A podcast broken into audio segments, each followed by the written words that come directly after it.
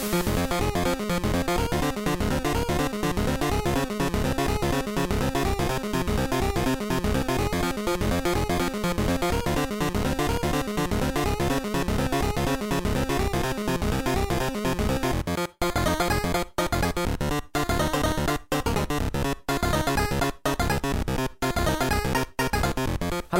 Herzlich willkommen zu einer neuen Folge von Hooked on Topic, der neunten Folge, wenn Tom mir das richtig verraten hat vorher. Ich meinte, weil ich es richtig im Kopf habe. Yes, yes. Wir haben uns mal gedacht, das Jahr 2017 ist jetzt zwar schon angebrochen, wir sind aber noch relativ früh im Jahr und äh, es sind erst ein paar wenige große Spiele erschienen. Je nachdem, wann ihr es hört, vielleicht ist sogar jetzt schon Nioh erschienen, äh, Yakuza Zero ist erschienen.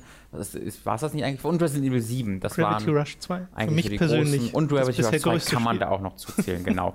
Deswegen ist es eigentlich noch früh genug, um mal einen kleinen Ausblick zu geben und zu gucken, was denn noch so kommt 2017. Und ähm, wir haben uns gedacht, da jetzt einfach eine Wikipedia-Liste vorzulesen, wäre ein bisschen lahm. Äh, das soll also kein einfach nur so ein Informationspodcast sein, das und das erscheint. Das könnt ihr, glaube ich, alle recht gut auch alleine rausfinden, wenn ihr das möchtet. Sondern wir wollen euch so ein bisschen einen Überblick darüber geben, welche Spiele für wir persönlich für am erwähnenswertesten halten. Und das muss jetzt gar nicht mal unbedingt heißen, dass wir nur die äh, nennen, auf die wir uns am meisten freuen, sondern das kann in beide Richtungen gehen. Was sind Spiele, wo wir befürchten, dass die uns total enttäuschen könnten? Wo wissen wir nicht genau, was wir denken sollen und sind dafür dann deswegen dann interessiert? Also jedwege Gründe, warum die uns interessieren Yes. könnten. Äh, darf ich direkt anfangen mit Tom, einem ich Spiel? bitte dich darum anzufangen. Okay, in die Kategorie Spiele, auf denen ich unrealistisch hohe, für die ich unrealistisch hohe Erwartungshaltungen habe, die aber wahrscheinlich gar nicht so gut wären, aber ich freue mich trotzdem total drauf. Berserk.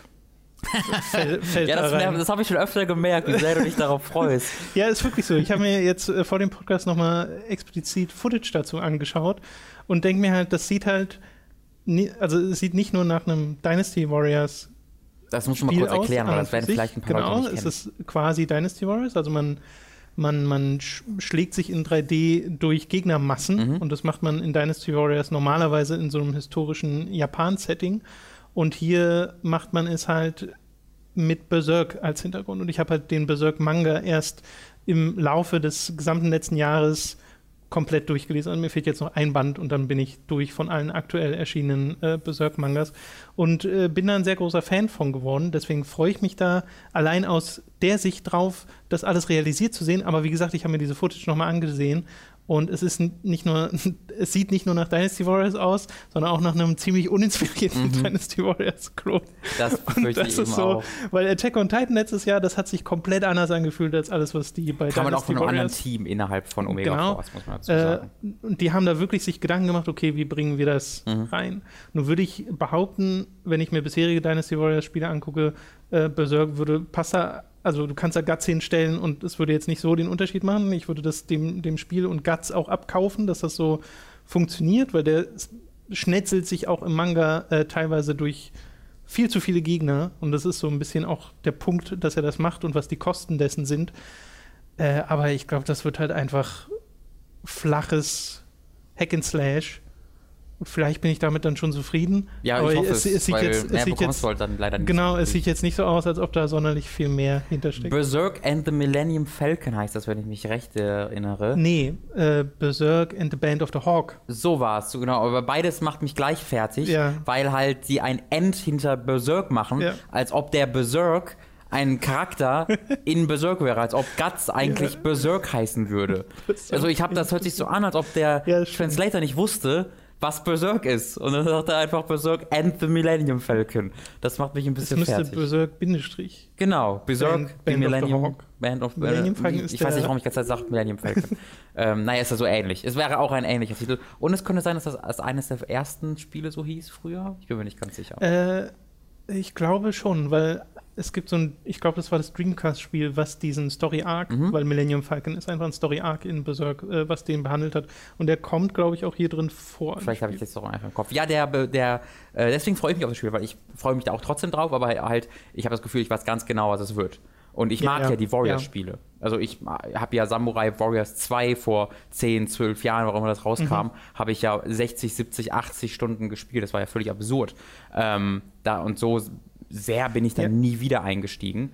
Ähm, aber wenn man das in eine coole Story packt und ich habe, also das Spiel ist ja schon komplett auf YouTube, das ist ja von Japan schon vor Ja, genau. Ewigkeiten erschienen, deswegen konntest du dir schon alles angucken auf YouTube, wenn du wolltest. Ich habe mal reingeguckt, um halt eine Idee zu bekommen und das sah so spielerisch, sah das sehr langweilig aus ähm, und auch braun, ach, äh, aber die Cutscenes sahen richtig toll aus. Und die Cutscenes sahen deutlich besser aus als der Anime.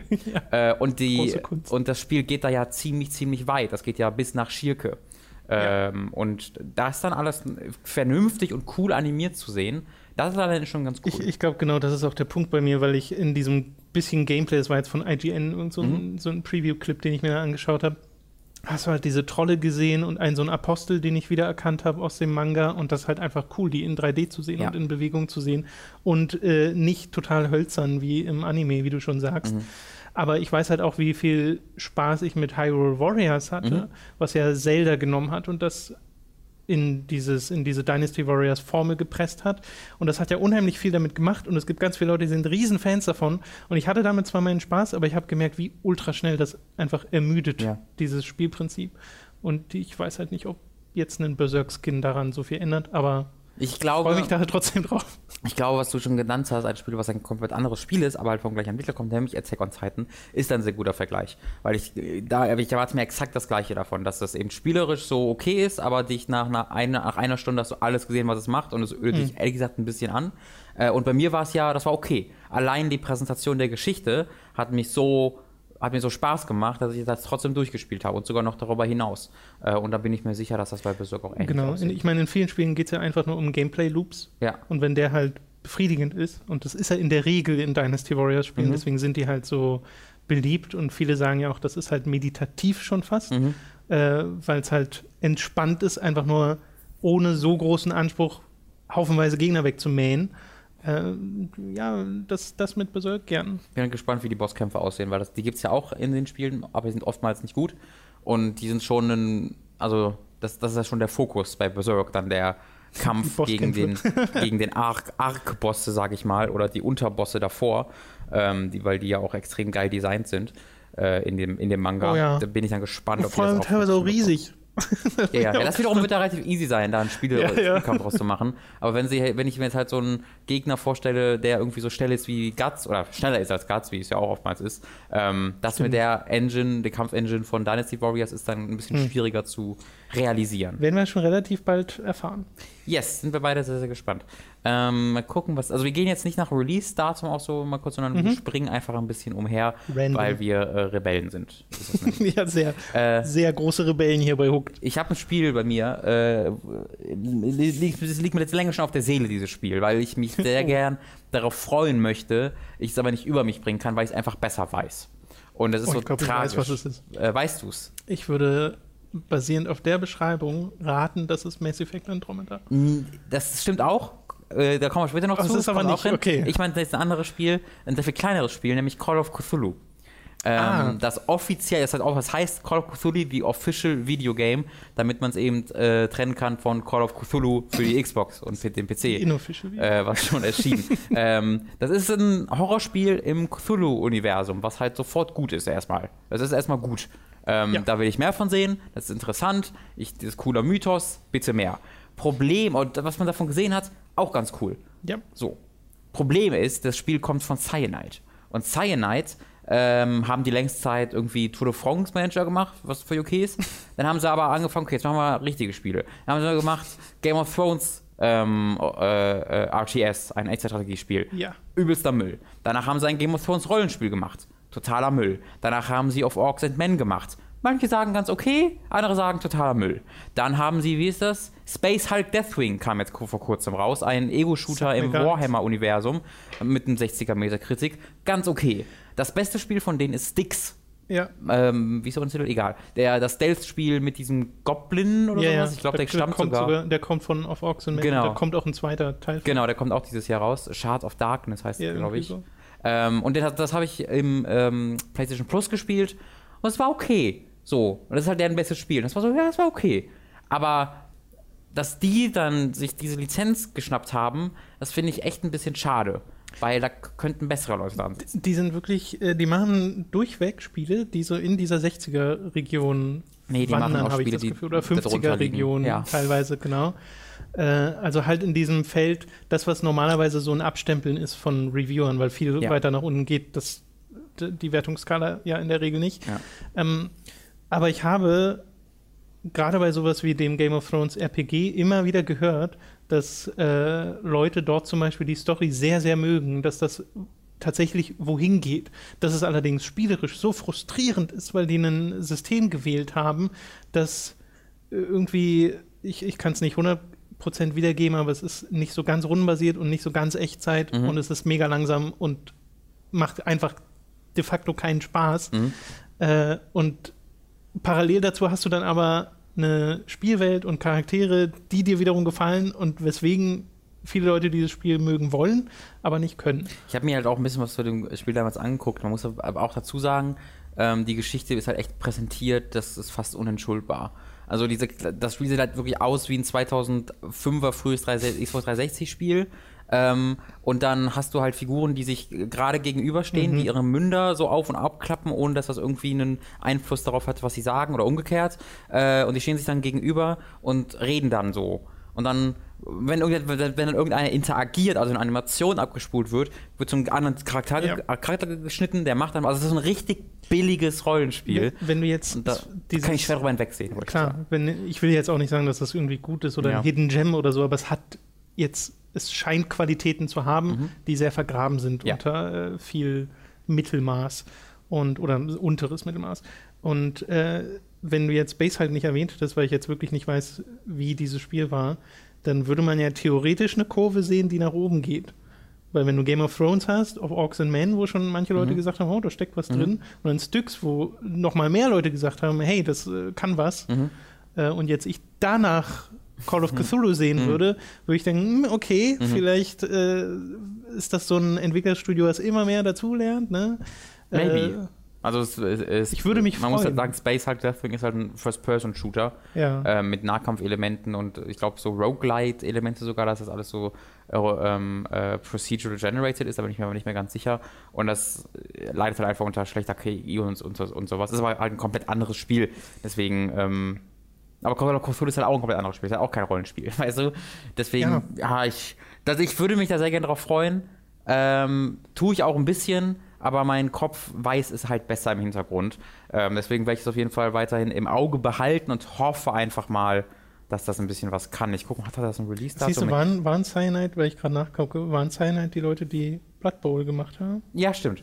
Haben sie auch gemacht. Weil Ich muss auch sagen, auch alle Genres, ne? Die Blood Bowl-Spiele sind ja ganz beliebt. Ja, ich, da haben sie ein bisschen auf ihre Sporterfahrung bei Tour de France zurückgegriffen. Ja. ja, das stimmt, die sind sehr Ähnlich. breit aufgestellt, was das angeht. Ja, also Call of Cthulhu, äh, Cthulhu ist auch nur für zwei, also irgendwann 2017 momentan angekündigt, da gibt es noch nichts genaueres. Ähm, ist so ein Spiel, wo ich mir auch freue. Das ist übrigens auch, das sollten, das finden wir auch interessant, wir sollten danach auch mal wieder erwähnen, welche Spiele wir glauben, dass jetzt 2018 erscheinen werden. Und ich glaube, bei Call of Cthulhu gibt es eine Chance, dass das erst Oh, meinst du, 2018 ja? kommt. Ja, weil das halt Okay. immer noch nur für 17 allgemein ist und das ist schon relativ ein bisschen länger so angekündigt, Mhm. deswegen, who knows?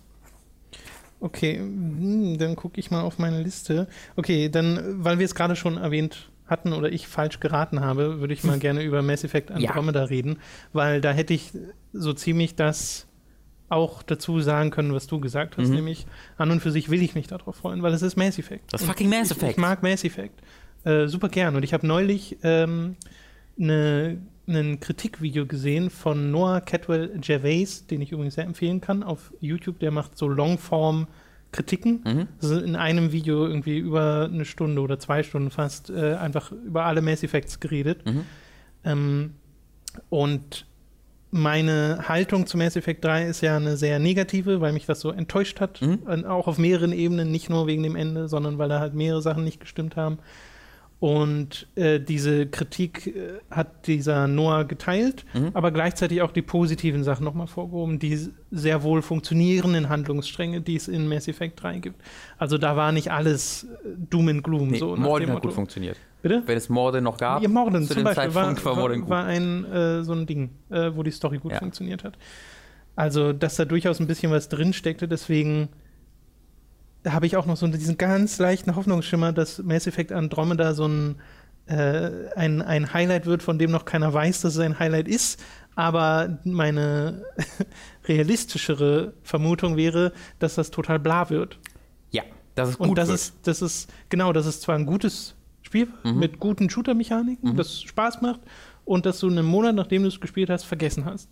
Ja. Und das wäre super schade drum. Deswegen will ich das eigentlich nicht glauben. Aber allem, alles, was ich bisher gesehen habe, hat mich halt nicht vom Hocker gehauen. Ich habe jedes Mal so gedacht, ja, das ist jetzt, das ist noch ein Mass Effect. Bei dem, bei, Mass es, gab, Effect, es gab jetzt einen neuen Trailer. Ähm, der, ich glaube, der heißt sogar Cinematic Trailer, aber das ist. ist ja, äh, den kenne ich auch. Mit Game, also ist halt auf die Story fokussiert, mhm. aus, größtenteils aus Zwischensequenzen.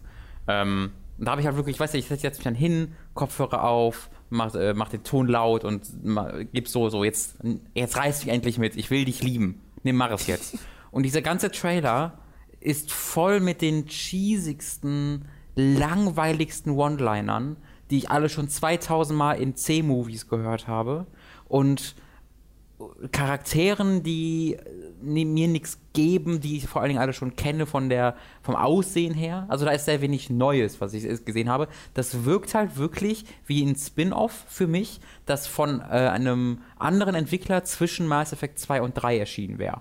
Oder gleichzeitig mit God of War äh, Ascension. Äh, Ascension und Gears of War Judgment ist dann noch Mass Effect Andromeda erschienen. Oh. Das gibt mir genau diesen Vibe, dass das so eigentlich die ähnlichen Stärken hat, so spielerisch mhm. und auch gut aussieht, aber da fehlt irgendwie die Seele hinter. Und da fehlt der kreative Funke hinter. Mir fehlt das, ich habe nicht das Gefühl, da hat jemand eine Geschichte zu erzählen, da hat jemand eine Aussage zu treffen, da will sich jemand irgendwie künstlerisch äh, verausgaben, sondern ich habe mhm. das Gefühl, dass jemand gesagt hat, wir brauchen ein neues Mass Effect, mach mal ein neues Mass Effect. Dann haben die genau das gemacht, nämlich ein neues Mass Effect. Aber ich hätte mir dann einen viel größeren Schritt erwünscht. Ich hätte mir da gewünscht, dass ich dass ich gar nicht weiß, was da auf mich zukommt, dass ich, dass ich überhaupt gar nicht abschätzen kann, was dieses Mass Effect Andromeda ist. Stattdessen habe ich das Gefühl, ich weiß exakt, was Mass Effect Andromeda ist. Und das, was ich darüber weiß, ist nicht sehr positiv, denn vor allen Dingen der geschichtliche Rahmen wirkt für mich bisher total langweilig. Ja. Die reisen in ein anderes Universum, Galaxie, Entschuldigung, und finden da eine böse Rasse, ein böses Volk, das die irgendwie besiegen will. Und am Ende kommt dann raus, die sind eigentlich gar nicht böse, weil wir sind ja in deren Territorien eingedrungen und die wollten nur ihr Territorium vor uns beschützen. Und dann müssen wir uns mit, müssen wir denen zusammenarbeiten, weil die Reaper kommen. ich hoffe nicht. Aber der erste Part, der halte ich für sehr wahrscheinlich. Das ist halt, ne, so wie die Ureingeborenen in Amerika, da werden sie hundertprozentig, bin ich mir ziemlich sicher, was ähnliches, so eine Kolonialisierungsstory hinbauen. Mir fällt da allerdings schwer, weil das ist jetzt meine persönliche subjektive Erwartungshaltung. Also, dass ich einfach jetzt nicht glaube, dass mich dieses Spiel weghauen wird. Mhm. Aber ich kann dir nicht sagen oder könnte jetzt sehr schwer einschätzen, wie dieses Spiel dann auf dem Markt tatsächlich performen wird. Also ja. Also ich habe keine Ahnung, weil bei Dragon Age Inquisition zum Beispiel zuletzt, ähm, wobei es da noch nicht so extrem war, aber mir ging es ähnlich. Also dieses Spiel hat einfach krasse Schwächen, beziehungsweise eine mega unnötige Open World. Das wäre als lineares Spiel so viel besser gewesen, hatte ich, hätte ich das Gefühl. Es hat trotzdem super Charaktere, mhm. äh, aber auch eine Story, die sich anfühlt wie, okay, im nächsten Spiel geht es dann richtig mhm. los. So. Und äh, das war Dragon Age 2 schon, deswegen mhm. ist das sehr frustrierend. Aber das hat ja extrem gut performt. Das war ja, ein richtig sich gut verkaufendes Spiel. Ja. Deswegen vielleicht Mass Effect Andromeda das auch. Vielleicht was, ist das ja, was der Massenmarkt will, was nur wir nicht wollen. Was ich da voll interessant finde, ähm, die haben gerade bei EA äh, in einem Earnings Call, also mit den äh, Aktionären und so weiter, wo, dann, wo die dann sagen, äh, davon reden, wie die Erwartungen sind und was sie verkaufen wollen. Da haben sie erwähnt, dass Mass Effect 3 sich drei Millionen Mal verkauft hat, was ich nicht sehr viel finde für den kulturellen Einfluss, den diese Spiele hatten, hätte ich gedacht, das wären 10 Millionen Dinger. Aber das sind relativ kleine AAA-Spiele. Ich wollte gerade sagen, das ist wirklich nicht viel. Weil was sie gesagt haben ist, äh, wir glauben, dass sich Mass Effect Andromeda, wir erwarten von Mass Effect Andromeda das gleiche wie Mass Effect 3 und Mass Effect 3 hat sich, oder wie Mass Effect 3 und nämlich 3 Millionen, das haben sie gesagt. Okay. Ähm, und das fand ich sehr überraschend, weil ich finde jetzt die Erwartungshaltung von 3 Millionen ist für den Mass Effect Andromeda nicht riesig. Also das halte ich für durchaus realistisch. Das halte ich auch für total ähm, realistisch. Andererseits, wenn ich halt höre, dass Mass Effect 3 sich auch nur 3 Millionen Mal verkauft hat, was auf der Höhe dieser, dieser, dieser Serie war, ähm, dann ist das vielleicht doch wiederum ziemlich viel. Also ich finde es auch sehr, sehr spannend. Ähm, ich glaube nicht, dass das die, die Welt völlig begeistern wird, aber ich glaube, wenn das das Ziel ist, dann können sie das durchaus erreichen. Was ich übrigens bei diesem Kritikvideo, was ich vorhin erwähnt habe, für mich persönlich auch nochmal festgestellt habe, ist, dass Mass Effect 1 mein Lieblingsteil ist uh, aus der Reihe. Und zwar, obwohl ich weiß, dass der zweite Teil spielerisch viel, viel stärker ist. Also ja. wirklich viel, viel stärker. Äh, der erste hat ja mega die Probleme, allein schon das Schießen fühlt sich ja nicht gut an. Ja. Äh, und das hat der zweite ja besser gemacht. Aber das liegt an der Story. Ich finde die Story vom ersten Teil äh, in Retrospekt die beste von allen, weil sie diejenige ist, die das Mysterium aufbaut. Du nicht wusstest, was das Mysterium ist und das Mysterium so unfassbar gut ist hm. mit dem äh, Reaper und dem, was tatsächlich hinter Saren steckt. Und ich mag auch, wie, was auf die Art und Weise dies endet, weil nämlich Mass Effect schon ein Ende hat für sich, aber trotzdem noch die große Bedrohung in der Zukunft liegt. Und Mass Effect 2 hat so dieses typische Zwischending, wir führen einen neuen Subgegner ein mhm. und der beschäftigt dich dann die Story lang, aber die, gegen die eigentliche große Bedrohung, die ist total egal. Dafür hat es halt super Charaktergeschichten, hat ein viel, viel besseres Gameplay und so weiter und so fort. Mhm. Aber äh, so rein aus der Story-Perspektive und dem Weltenaufbau äh, fand ich den ersten da total also der hat mich da am mhm. meisten mhm. geflasht aus dieser aus dieser aus einer geschichtlichen Sicht kann ich das und durchaus verstehen. Was ich auch super cool fand, äh, was mir vorher nicht klar war, erst nachdem ich äh, dieses Video gesehen habe, es gibt ja in Mass Effect 1 schon die verschiedenen Planeten, die du dir angucken kannst in der Galaxie. Ja. Und die haben immer so eine Beschreibung. Und bei ganz vielen kannst du nichts machen, aber ein paar kannst du ja besuchen für mhm. diese Bla-Nebenquests.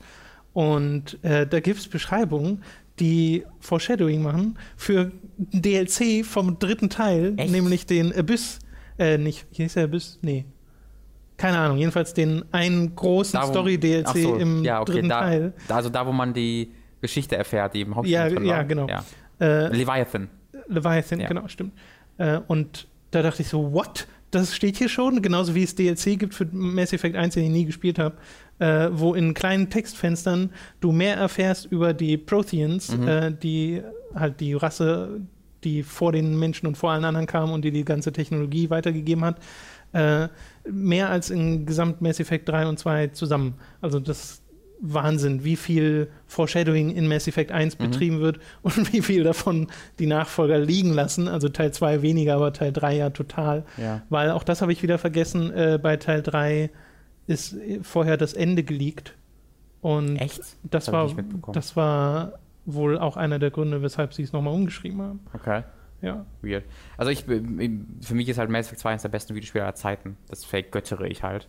Äh, und ich, ich finde halt, das Setup ist eines der besten ever mit der Suicide Mission, das ist genial. Die Konsequenzen, die du erfahren ja. kannst in der Mission, sind genial. Und es hat halt, finde ich, den besten Cast in einem Videospiel aller Zeiten. Also diese, diese, fast jeder einzelne dieser Figuren ist, finde ich, top of the line. Ähm, und dann hast du, kannst du so viel Zeit mit jeder einzelnen dieser Figuren verbringen. Ähm, das, boah, das finde ich so unglaublich gut. Ja, das hat mich damals, Quests sind auch super gut. Das hat mich damals wirklich komplett umgehauen. Also da da kam ich nicht drauf klar, wie gut Mass Effect 2 war. Ähm, deswegen mag ich das sehr gerne. Ja, aber wie gesagt, ja. Andromeda. Also äh, glaubst du denn jetzt, das erreicht dann die 3 Millionen? Ich glaube schon. Also, ja, es klingt jetzt gar nicht nach so viel für mich. Ja. Ich glaube, Mass Effect hat schon noch diesen, diesen, diesen Hype ja. genug. Viele, aber den spüre ich halt gar noch, nicht. Das ist so das nee, Ding. Ich, ich spüre den auch nicht, aber ich glaube, wenn das dann im Laden steht und die Leute sehen, oh cool, neues Mass Effect, äh, und auch die Leute das sehen, die jetzt nicht Videospielmagazine konsumieren, äh, dass die da schon zugreifen werden. Allein schon Sci-Fi, Space Shooter. Mhm. Äh, und ich glaube, hat es jetzt im März so viel Konkurrenz in dem Genre eigentlich ja, nicht. Ja, Ghost Recon kommt da auch raus. Wollen wir gleich über Ghost Recon reden? Ähm, können wir gerne machen, aber das kommt halt auch im März raus und das finde ich, bedient schon eine ähnliche, eine ähnliche Zielgruppe zumindest. Äh, ich glaube aber, das war es im März, genau. Ähm, können wir gerne über Ghost Recon das habe ich nämlich auch hier aufgeschrieben. Da kam ja jetzt erst in den letzten Wochen ziemlich viel Neues dazu, was so Gameplay und Spieleindrücke ja. äh, angeht, weil es da Preview-Events gab. Mhm. Äh, wir haben das noch nicht irgendwie in irgendeiner Form. Ich hätte gestern auf einem sein können. Ja, also mein persönliches Interesse an dem Spiel ist im Minusbereich, muss ich gleich dazu sagen, weil für mich wirkt das so ziemlich so, als würde Ubisoft einfach nochmal The Division machen, Mhm. in einem anderen Setting, nur dieses Mal ohne dass es, also so, dass noch weniger Leute interessiert. Weil The Division, ich meine, zum Release, das lief ja nicht schlecht. Mhm. Und ich staune ehrlich gesagt, dass es immer noch läuft und ja supported gut. wird. Ah, Ja. Nee, es läuft nicht gut. Also Ja. da gibt es ja. Ja. genug Artikel drüber, das läuft sogar echt schlecht.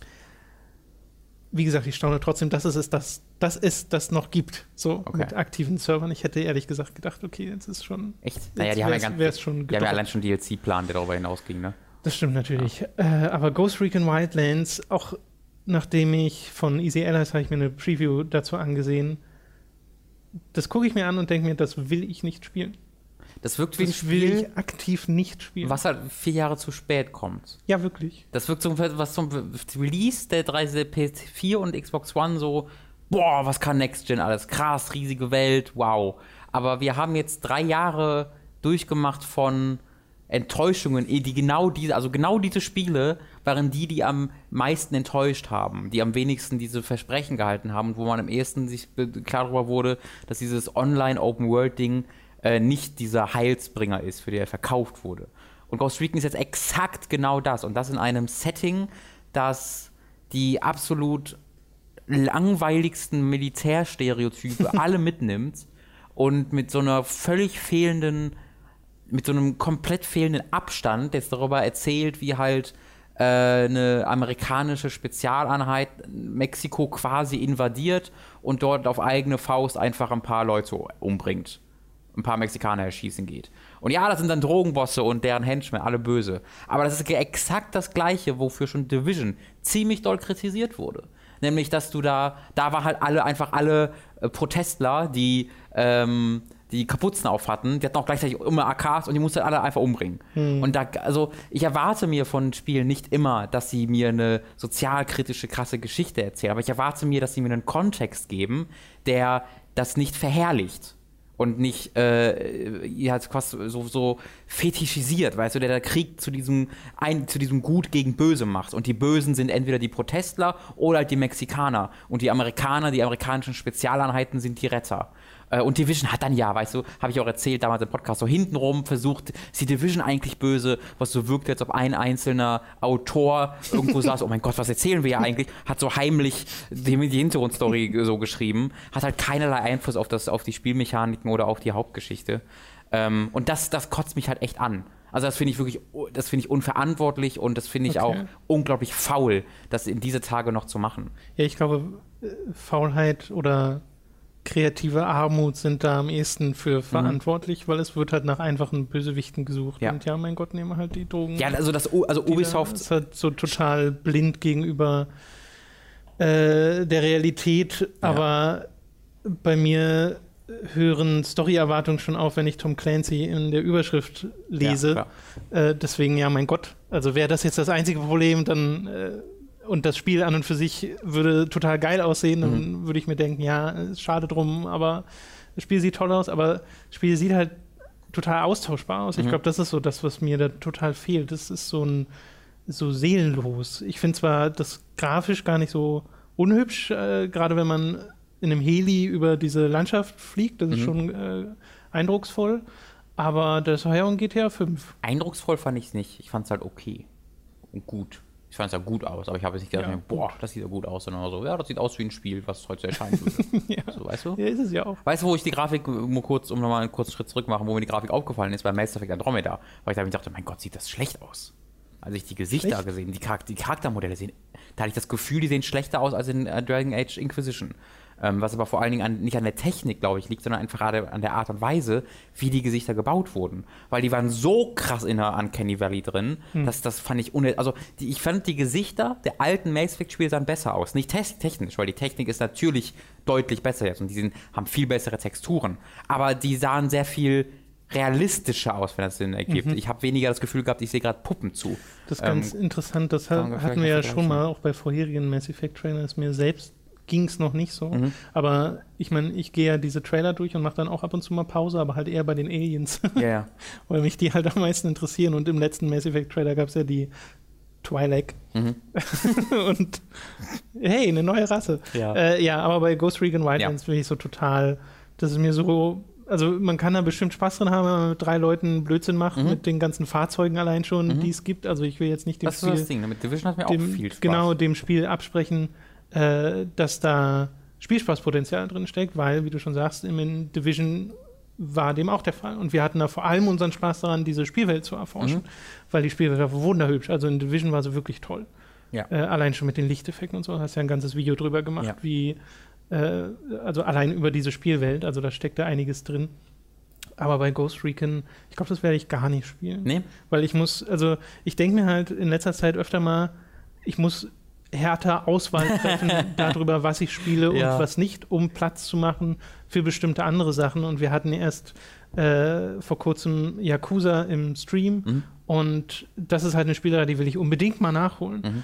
Und wenn ich dann in Ghost Recon spiele und mir denke, okay, das ist jetzt austauschbare Militär-Action, ich könnte stattdessen äh, Karaoke singen in einem japanischen Club, Mhm. dann würde ich doch lieber das machen. Das ist auf jeden Fall richtig. Wenn es in, Yaku in Yakuza ein äh, Karaoke-Minispiel in Ghost Recon gäbe, wäre auf jeden den Fall Militärboys. deutlich, deutlich cooler. Ja. Ja, ja. Also ich glaube, also ich werde es schon spielen, einfach weil ich gute Third-Person-Shooter einfach auch sehr gerne mag. Mhm. Ähm, und ähm, weil ich mich halt gerne davon überraschen lasse. Äh, aber ich, ich gehe da mit wenigen Erwartungen dran.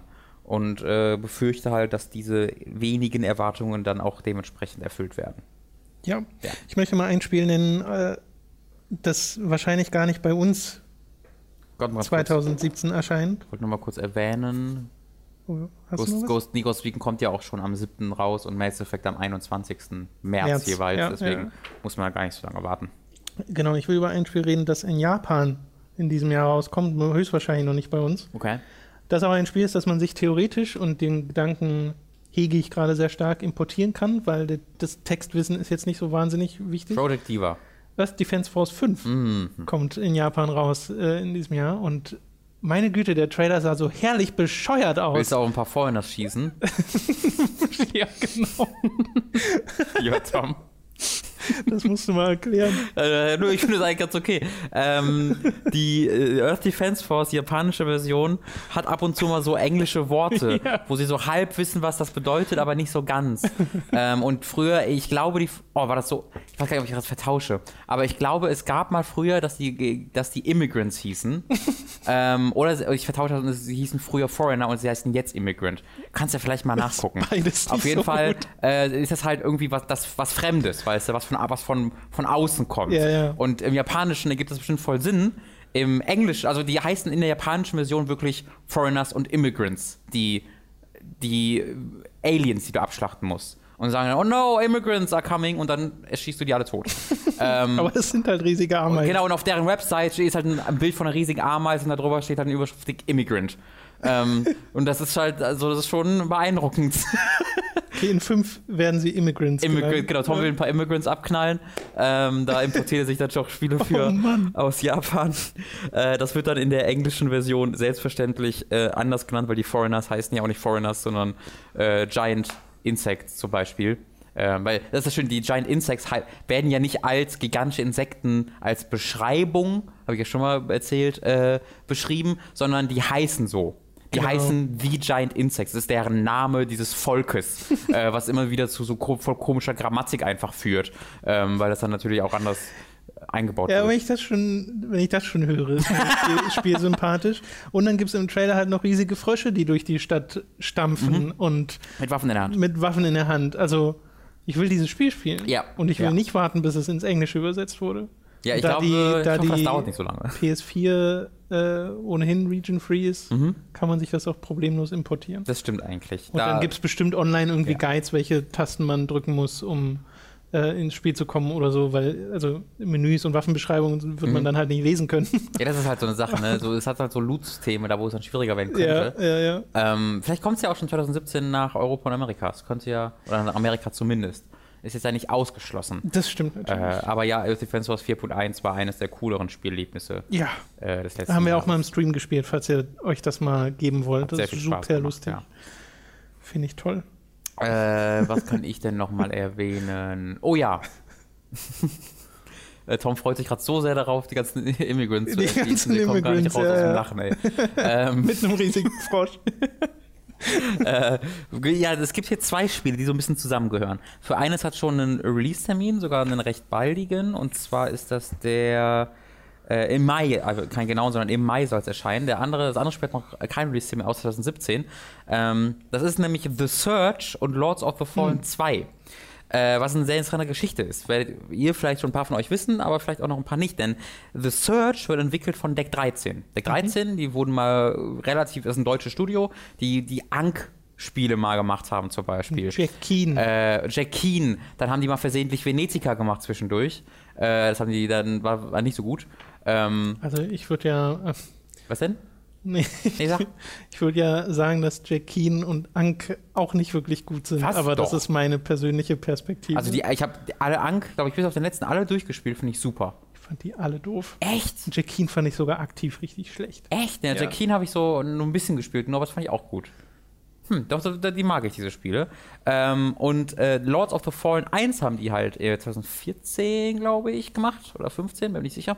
Ähm, und das hat mir auch gut gefallen. Das hat mir, glaube ich, ja, besser auch. gefallen als vielen anderen. Ich hat, die Kritik kann ich absolut verstehen. Äh, das ist halt ein schlechteres, ein schlechterer Dark Souls-Klon. Das ist tatsächlich ein Klon. Das ist nicht sowas wie Nio, was sich davon inspirieren lässt und mhm. eig, was eigenes drumherum aufbaut, sondern das ist sehr, sehr direkter Klon von Dark Souls mit einer wesentlich unspannenderen Geschichte, nicht existenten Charakteren und einer langweiligeren Welt. Aber es hat halt Tolle trotzdem, Rüstung. Toll, es hat, also ich mag das Art-Design sehr, was viele auch. komplett hassen. Ich finde ähm, das aber auch super. Ich mag das total, dieses Warhammer ja, Darksiders-Ding. Ähm, und es hat halt ein, ein spaßiges Kampfsystem gehabt, wie ich fand, das, wie gesagt, absolut seine Schwächen hatte, mir jetzt aber durchaus Freude, Freude bereitet. Ich habe das durchgespielt und hatte da viel, viel Spaß mit. Ähm, aus irgendeinem Grund hat dann aber CI Games, die Publisher von Lots of Fallen, gesagt, oder City Interactive, äh, nö, ähm, nö, tschüss Deck 13. Und dann war Deck 13 raus. Ja. Und das klang alles nicht sehr freundlich. Also da gab es offensichtlich irgendwie einen, eine Streiterei im Hintergrund. Ähm, da kann man, könnte man eigentlich mal versuchen herauszufinden, was da passiert ist, äh, weil die Leute von Deck 13 sind auch sehr, sehr cool und mit denen kann man ganz gut sprechen.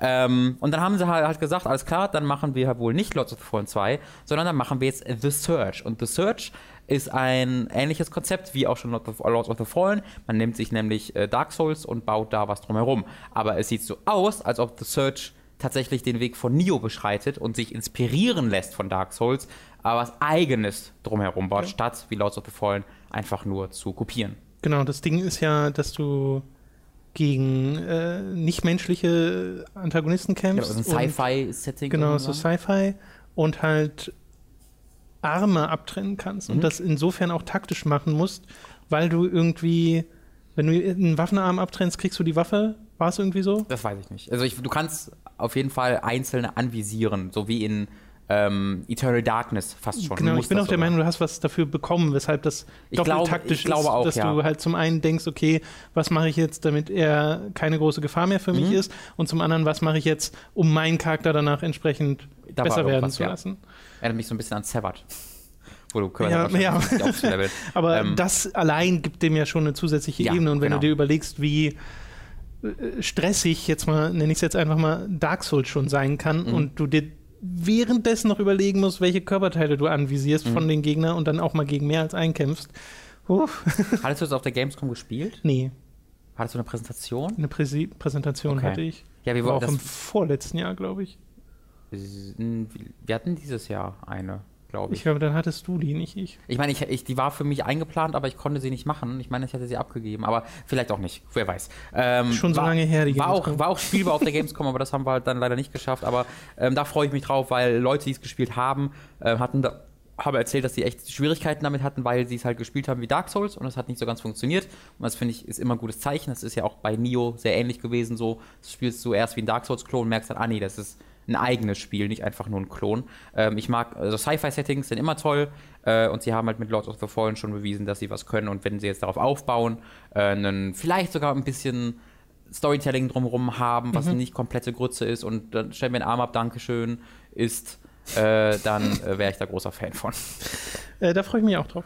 Äh, ja, und ich habe hab halt Lord of the Fallen 2 dabei erwähnt, weil das ist halt auch angekündigt für ja. 2017. Da hat man aber noch nichts zu gesehen, äh, ist auch noch kein genaueres Release-Datum. Und da bin ich halt echt gespannt, weil ich weiß jetzt nicht, ob also ich weiß, dass sie haben jetzt noch nichts mehr darüber angekündigt und es kann halt einfach sein, dass sie das quasi intern entwickeln.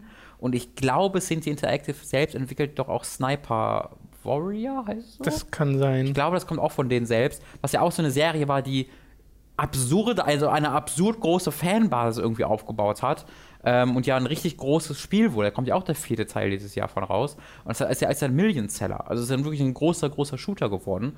Ähm, und ich bin da gespannt. Sniper Ghost Warrior war es. Sniper Ghost Warrior, so rum. Weil es gibt ja gleichzeitig noch Sniper Elite. Genau, das ist ja, das kommt ja von, von Raven. Da Hm. kommt der, nee, davon kommt der vierte Teil. Aber ich, kommt nicht von beidem der vierte Teil dieses Jahr? Moment mal, Sniper Elite ist von Raven? Ja, nicht? Nee, Rebellion. Rebellion war es, Entschuldigung. Ja, die, aber die vertausche ich auch so oft, weil die auch so ähnliche Spiele Raven- qualitativ machen. Da, oh, Alter, das stimmt, das, das stimmt überhaupt nicht. Ich bin, Wie angegriffen bin natürlich Ja, wirklich. Ich bin nämlich ein großer Fan von Raven Software damals gewesen, weil die haben ja, Ja. unter anderem Jedi Knight gemacht. Ja. Äh, Und die sind großartig, die Jedi Knight-Spiele. Und sie haben äh, Return to Castle Wolfenstein gemacht. Ja. Und äh, viele dieser Was haben die denn letzten Jahren 90s und gemacht, frühen 2000er Shooter, das kann ich dir sagen, das ist nämlich mega schade, an diversen Call of Duties Ja, genau, aber mitgearbeitet. davor. Was haben die denn da? Was haben die denn, vielleicht vertausche ich das gerade auch. Vielleicht sind alle Spiele, die ich als Raven-Spiele im Kopf habe, alle von Also Rebellion-Spiele sind sowas wie Rogue. Alien vs. Predator. Rogue äh, Warrior. Das eine Wie heißt das? Rogue Warrior? Rogue, Rogue. Warrior. Dieser, dieser unglaublich schlechte First-Person-Stealth-Shooter. Rogue Warrior meinst du vielleicht? Rogue. Ja, das, doch, das habe ich ja gesagt. Rogue Warrior, genau. Okay, Kommt von Rebellion, doch. ja, sehe ich nämlich auch Oder gerade. ist ein anderes Rebellion? Nee, Okay. ich war auf deren Website zuerst nicht auf Ah, Wiki- okay. Wikipedia. Weil das war so richtig scheiße. Und dann haben sie danach halt so Alien vs. Predator gemacht, was ganz cool war auf der 360. Also war nicht großartig, aber das habe ich durchgespielt, fand ich ganz okay. Äh, und dann haben sie halt Sniper Elite 2, 3, jetzt jetzt 4 gemacht, was auch ganz cool ist.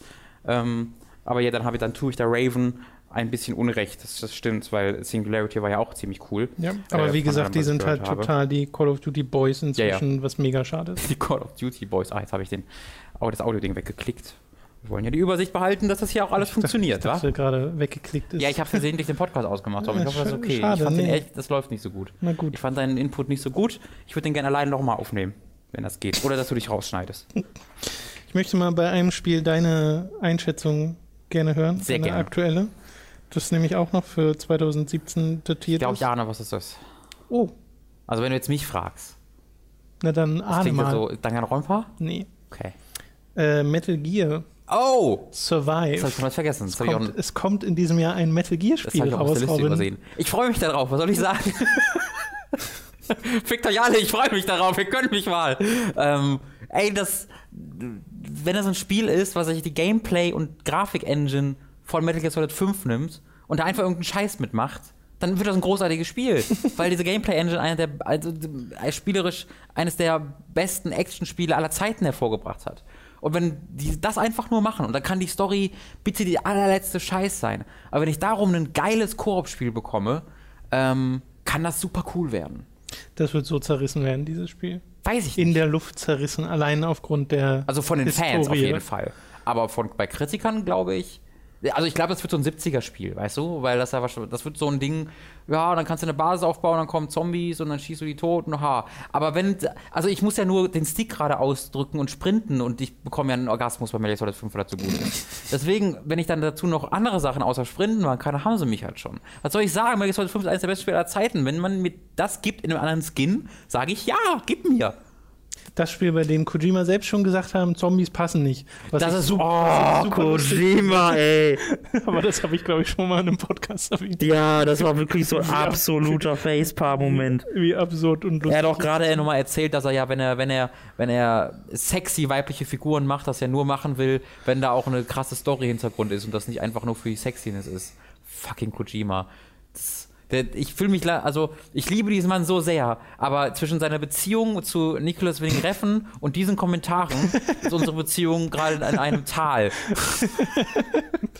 Aber gleichzeitig ist er mit Mats Mikkelsen auch ganz dicke und Ja, ach, ich weiß nicht, was Mickelson weiß, glaube ich, nicht so ganz, wer er ist. es wirkt auf den Fotos immer so, ne? Ja, Also ihr, müsst, ihr, müsst wissen, ihr müsst wissen, es gibt ganz viele, äh, wer Kojima auf Twitter folgt, hat vor allem in den letzten Wochen ganz viele Fotos gesehen von Kojima zusammen mit seinem äh, Best Buddy Mats Mikkelsen. Mhm. Und Mats Mikkelsen hat halt immer einen sehr ähnlichen Gesichtsausdruck von wegen Wo, wo bin ich? Das sieht so aus, als ob er einen Fan im, im Arm hat, dem er was Gutes tun möchte, Ja. weißt du? Da war, ich, also ich glaube, ich glaube, bekommt dafür Geld Geld und dann ist okay. So, das ist, glaube ich, Nein, ich will mir das vorstellen, dass die zusammen in einer japanischen Karaoke-Bar sitzen, äh, so, so, so wie in Yakuza, und zusammen Lieder trällern. Zerstör, Ich glaub, gerade zerstör erst- mir nicht diese ich weiß nicht, ob du das auf Twitter schon gesehen hast mit äh, dem äh, von Kinda Funny, dem, er? Greg, Greg Miller. Äh, die sind ja, der macht ja auch viel bei mit so einem. Zelda-Ding. Äh, nee, sondern One to Switch.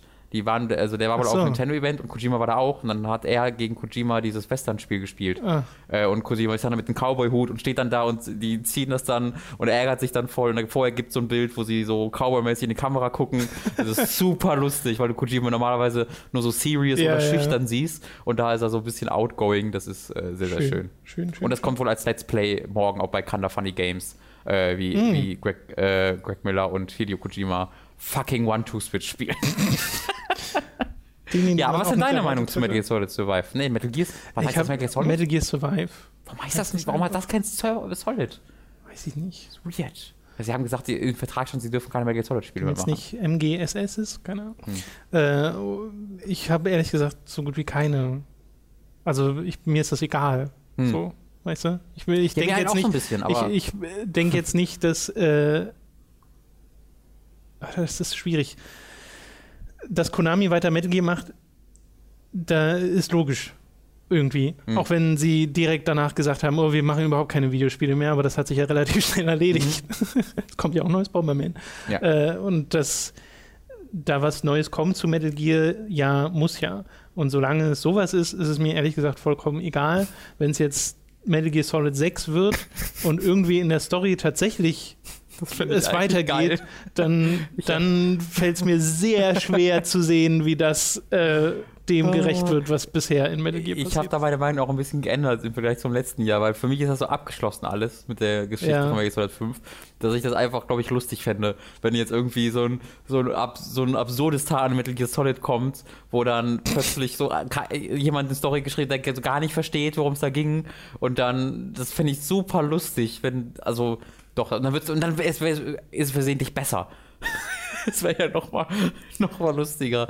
Ähm, also ich bin sehr gespannt, was Ich die mit dieser Lizenz noch Ich machen. frage mich ja, ob Konami irgendwann, äh, ob dieser Wechsel irgendwann wieder zurück stattfindet, wo sie dann irgendwann mal sagen, und dazu müssen ja wahrscheinlich irgendwo Management oder Chef ausgetauscht werden, äh, wo sie dann sagen, okay, wir steigen wieder voll ein. Das war ziemlicher Blödsinn, was wir damals gemacht haben, auch wenn das ja wahrscheinlich, äh, so wie man japanische Industrie kennt, nie so gesagt werden würde. Aber dass zum Beispiel äh, mal jemand wieder an die Chefetage kommt, der sagt, oh, PT damals, Mhm. Das war ja richtig gut und Silent Hills hätte ein Mega-Hit werden können. Ziemlich dumm von uns, dass wir das gelassen haben. Mhm. Lass mal wieder uns anstrengen, eher in diese Richtung Sachen zu machen und Mhm. äh, Leute zu überraschen. Und irgendwann kommt dann die E3-Konferenz von Nintendo, Mhm. wo äh, Nintendo sagt, so, jetzt haben wir eine spezielle Ankündigung. Und dann kommt einer von Konami und kündigt ein wortwörtliches Metroidvania an. Oh. Ein Spiel, das heißt einfach Metroidvania, Retro Games mit Konami. Das ist eine gute Idee. Ich, ich weiß nicht, ob das eine gute Idee ist. Das ist eine sehr gute Idee. Ich weiß auch nicht, wie wir jetzt dahin gekommen sind. Da muss Äh, Aran, die einfach Dracula besiegen muss. ja, Das ist eine gute Idee. in einem Sci-Fi-Schloss gegen Sci-Fi eine. Laserpeitsche. Genau.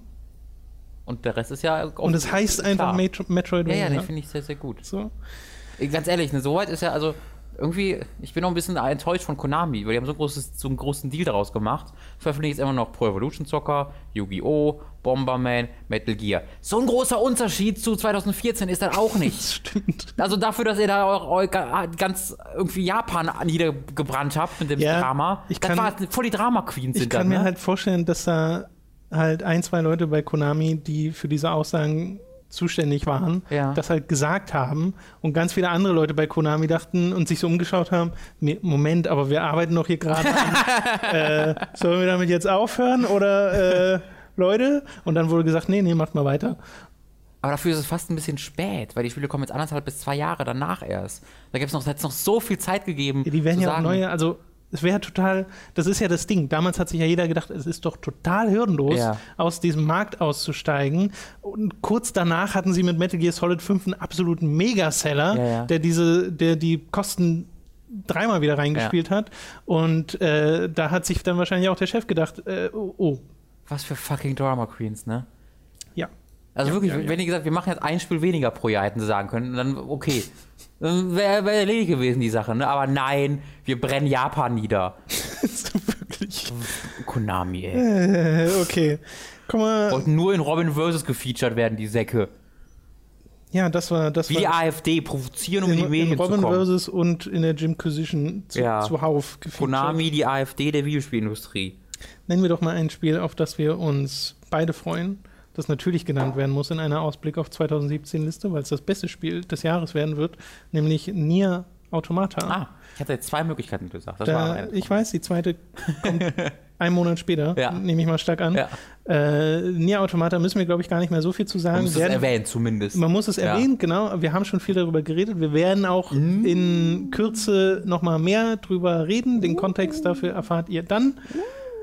Aber deswegen muss man jetzt nicht so ausführlich werden. Genau, da behalte die Augen offen, kommen coole Dinge auf diesem Kanal zu. Yes. Ähm, und dann zum Release natürlich, da werden wir zum Nier-Kanal für ein Jahr, machen wir nur noch Nier-Content. Mhm. Äh, Nier wieder was anderes. Und äh, ich habe gerade, verstehst du, ich habe gerade aus Nier was, das nie benutzt. Mhm. Sehr Meinst du, das hat schon mal jemand gemacht? Nee, nee, ich Ziemlich krass, nicht. ne? Ziemlich gut. Ja, ähm, genau, da müssen wir gar nicht mehr sagen, das wird großartig. Persona 5 gilt eigentlich fast das Gleiche. Oh ja, aber mm, oh, Persona 5. ich bin fast an einem Punkt angekommen, wo ich mich darauf mehr freue als auf Nier Automata, weil ich weniger weiß über das Spiel. Moment. Ich weiß weniger, weil, ich weiß, da, ist dieses, dieses Mysteriöse noch dabei. Okay. Bei Nier weiß ich mittlerweile sehr viel. Und Ja. ich weiß so ziemlich genau, was es ist und das Ja. wird das Beste. Bei Persona 5 weiß ich nur, dass es Persona ist. Und ich habe mit Absicht mir keine englischen Trailer oder sowas angeguckt. Äh, und diese, diesen Kontext nicht zu haben, was das jetzt genau macht mit der Persona-Formel, aber zu wissen, dass es großartig wird, weil das ja auch, Persona 5 ist ja auch schon erschienen in Japan Ja. und wird da mega gefeiert und die ähm, Impressionen von Leuten, die sich importiert haben, sind halt durchgehend sensationell besser als Persona 4, Hammer. Und das kommt ja auch dazu. Bei Nier Automata gibt es immer noch die Chance, dass dann im Endeffekt nach drei Stunden das Spiel ausbackt und dann war es doch vorbei. Bei Persona 5 war- weiß ich schon definitiv, das wird endgeil. Ähm, da freue ich mich sehr drauf. Ich mich auch, aber nicht mehr als auf Nier Ja, nee, eigentlich auch natürlich nicht, aber muss ja ein bisschen Spaß Aber es ist alles auf einer sehr ähnlichen Ebene. Aber Ja. bei mir fehlt halt so ein bisschen äh, das von Persona 4, weil ich bin ja derjenige, der Persona 3 und 4 jeweils so 15 Stunden gespielt hat und halt Skandal. nicht, nicht weiter als das. Äh, was, ja, kann man. Tom kann man, mag, mag Kotor nicht, kann man Yakuza mag er nicht, finden. Persona mag Das er stimmt nicht. überhaupt nicht. Alle Sachen, die er nicht mag. Kotor mag ich tatsächlich nicht, aber Yakuza Oh. habe ich einfach nicht gespielt. Und Äh, Persona so sehr gerne mag, dass er aufgehört zu spielen. Bitte was, Robin? Hm, Cola Zero. Ich weiß aber, dass, was mich bei Persona 4 halt tatsächlich abschreckt, also aktiv davon abschreckt, genau, huste dich erstmal aus, äh, das äh, wirklich mal intensiv weiterzuspielen, ist einfach das Wissen darüber, dass das ein 80-Stunden-Spiel ist. ja, 80, 100 Stunden, mehr oder weniger. Ist jetzt auch, auch nicht. Ist mir halt zu Lirum viel. Larum. Dafür sind mir Nein, jetzt spiel das, Mann, das ist so gut. die Dungeons halt zu. Das ist auch, das Kampfsystem ist sensationell. Die findest du Monster bei den Kämpfen die ganze Zeit. Die Auch ich cool. bin ganz gut dabei, mir einfach Persona 5. Dann fusi- fusionierst du die Monster und dann werden die zu neuen Monstern. Da ist das Pokémon da ein bisschen drin. Und dann machst du deine Social Links währenddessen. Und dadurch werden deine, deine Kameraden stärker. Dann bekommen die coolere Attacken. Dann findest du wieder neue Monster. Also, das ist auch cool. Tom. Warum machst du die Sachen nicht? Du bist so ein Hater. Ich möchte mal ganz kurz erwähnen, weil wir jetzt ja natürlich kaum Indie-Spiele hier drin haben, weil die rauszusuchen und zu erklären würde eine ganze Weile dauern. Aber ich empfehle euch an der Stelle einfach mal das Video von David auf seinem Channel Behind äh, zu seiner Jahresvorschau 2017. Da sind auch Blockbuster drin, aber gerade in der ersten Hälfte des Videos hat er ganz viele Indie-Titel drin, die ich auch noch nicht kannte. So Sachen wie Tokyo 42 oder sowas. Super cooler Artstyle und ganz eigene Spielideen. Äh, wenn ihr da mal einen Überblick haben wollt oder so ein ja, halt einen Ausblick auf das, was in der Indie-Szene passieren wird im kommenden Jahr, dann guckt euch mal das Video an, weil da waren wirklich viele Sachen dabei, die kannte ich auch überhaupt noch nicht und die sahen so toll aus. Also, weil meine Feststellung 2016 war halt so ein bisschen, die Indie-Spiele haben mich da mehr begeistert als die ganz großen in ganz vielen Fällen. Und das passiert halt immer öfter und von Jahr zu Jahr immer wieder. Deswegen sollte man das nicht unterschätzen, weil da kommen meistens die Spiele her, von denen man vorher nichts wusste und die einen dann total begeistern mit Spielideen, an die einfach noch keiner vorher zu, Genau, das äh, ist auch so ein. Ding. Dass die werden halt selten so lange vorher angekündigt. Genau. Das aber eine Ausnahme. Äh, das ist ganz schön Überleitung. Nämlich Cuphead, lieber Tom. Oh ja. Cuphead soll angeblich im zweiten, dritten Quartal dieses Jahres endlich erscheinen. Weil das sollte ja, glaube ich, 2015 ursprünglich erscheinen, vielleicht sogar. Ich glaube sogar noch früher. Vielleicht sogar noch früher. Die Sache ist, das wurde halt nochmal grundsätzlich überarbeitet. Ähm, das ist das, dieses ähm, Indie-Game für die Xbox One, wo du in dem Stile ganz, ganz alter Zeichentrickserien, so stellt euch die allerersten Disney-Filme oder Serien, dieses Mickey Mouse-Ding, wo auf dem Lokomotive unterwegs ist, vor, so in diesem Stil ungefähr, ähm, spielst du halt einen Tee, eine Teekanne. Und äh, mit der hat einen Kopf und deswegen heißt er Cuphead. Und mit dem läufst du halt durch Level und es ist halt ein, ein Shooter Jump and Run. Ähm, und früher war das, also ursprünglich war dieses Spiel einfach ein Boss Rush Spiel, wo du einen Boss nach dem anderen, gegen einen Boss nach dem anderen gekämpft hast. Und das war halt immer was, Leute sind da nicht gut drauf, haben da nicht gut drauf reagiert, weil man sich halt, wenn man dazu Footage gesehen hat, immer automatisch gedacht hat, dass da auch Level drumrum sind. Weil die Spiele einfach immer Level drumrum haben, dass es dann auch Jump Run ist. Ähm, war es aber nicht. Und dann haben sie sich dazu entschlossen, das Spiel halt nochmal so grundsätzlich zu überarbeiten und da eher einen Jump-Run-Shooter draus zu machen, der dann eben auch Bosskämpfe hat. Und da war die Reaktion aber auch gemixt, weil die Leute, die es gespielt haben, sagen, na, es ist nicht so mega gut, äh, diese Jump'n'Run-Passagen. Ähm, und Leute, die die Shooter-Passagen sagen, das ist fucking schwer. Das ist richtig, richtig schwierig, was ich nicht schlimm finde. Aber ich frage mich halt, was sie für Schlüsse daraus ziehen. Ähm, so oder so ist es, ein, ist es eines der optisch beeindruckendsten Spiele aller Zeiten. Also, wenn du das anguckst, ist es eigentlich schwer zu glauben, dass das ein Videospiel ist, was du da gerade siehst. Dass das, genau, dass das dynamisch entsteht das dynamisch und nicht, entsteht, nicht genau. komplett voranimiert. Und von dem, also deswegen war es auch ursprünglich so ein kleines Boss- Boss-Rush-Spiel, weil halt jede einzelne Animation so unglaublich viel Aufwand bedeutet für die.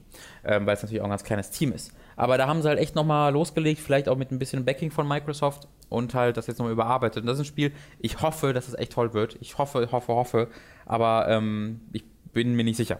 Ähnliches gilt auch für Below, was ja auch Ja. endlich mal irgendwann dieses Jahr vielleicht für die Xbox One erscheinen soll. Ähm, was so ein, auch so ein Roguelite-Ding ist und das könnte super geil werden, aber ich weiß dazu wenig drüber und das ist zu lange in Entwicklung, so oft verschoben. Das sind zwei Spiele, wie ich mal erwähnen wollte, ähm, die mal so ein Kaufgrund für die Xbox One mit waren damals, so eine der großen First-Party-Dinger, oder Third-Party, aber exklusiv für Xbox One waren und ist 2017 jetzt erschienen. Ja, das ist ja ein bisschen eine Tradition mit Microsoft. Noch haben die Zeit, es zu canceln, man weiß ja nie. ja, genau. Ich will ihnen die Chance ja lassen. Ich möchte ja nicht einen Druck machen, dass sie Spiele veröffentlichen für ihre Konsole, Microsoft. Ich möchte noch ein Spiel nennen, das vielleicht auch bei vielen. kann ja nicht Scalepout nennen auf die Oh, ja, das ist wirklich tragisch. Das bei vielen unter den Radar geflogen ist, weil man auch eher selten mal was darüber hört, nämlich Hellblade. Senua's Sacrifice hat ja jetzt einen Untertitel. Wenn das nicht als Intro-Lied kommt, dann ist das eine verpasste Chance. Oder in den Credits.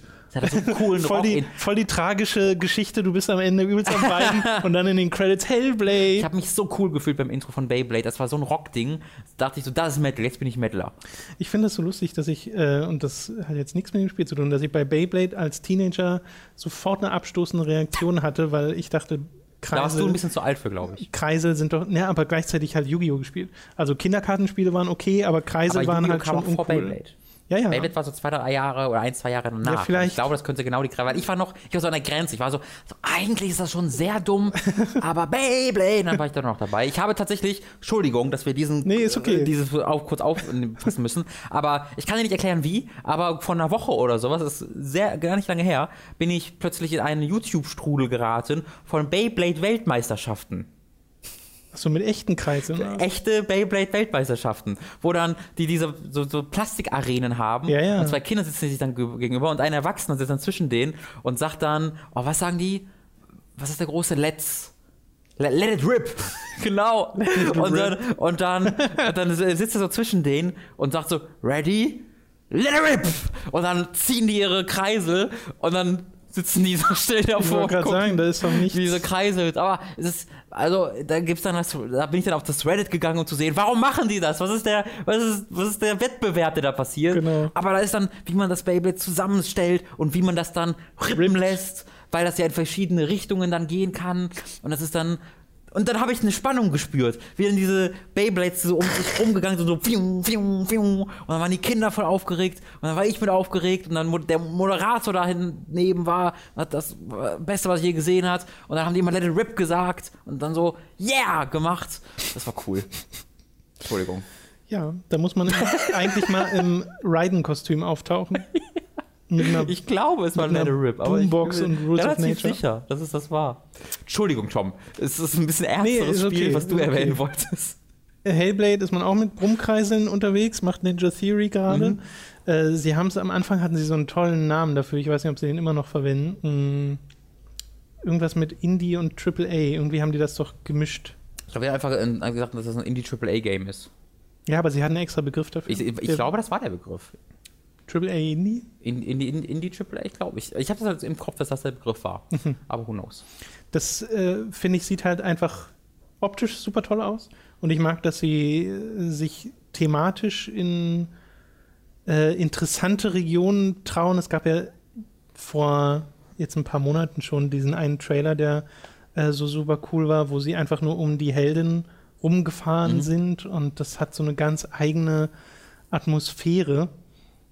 Es geht da ja vor allen Dingen geschichtlich um Depressionen, um Angststörungen ähm, und das halt in diesem Kontext von dieser, Genau. wie hieß sie? Ayun, Ayuna Äh, Sacrifice? Wie, ist, wie? Senua Sacrifice. Okay. Äh, die sie halt irgendwie dann alleine durch eine Gegend rennt und halt einzelne Monster bekämpfen muss. Aber in diesem Rahmen bringen sie dann halt diese psychologischen Probleme, unter die sie leidet. Genau.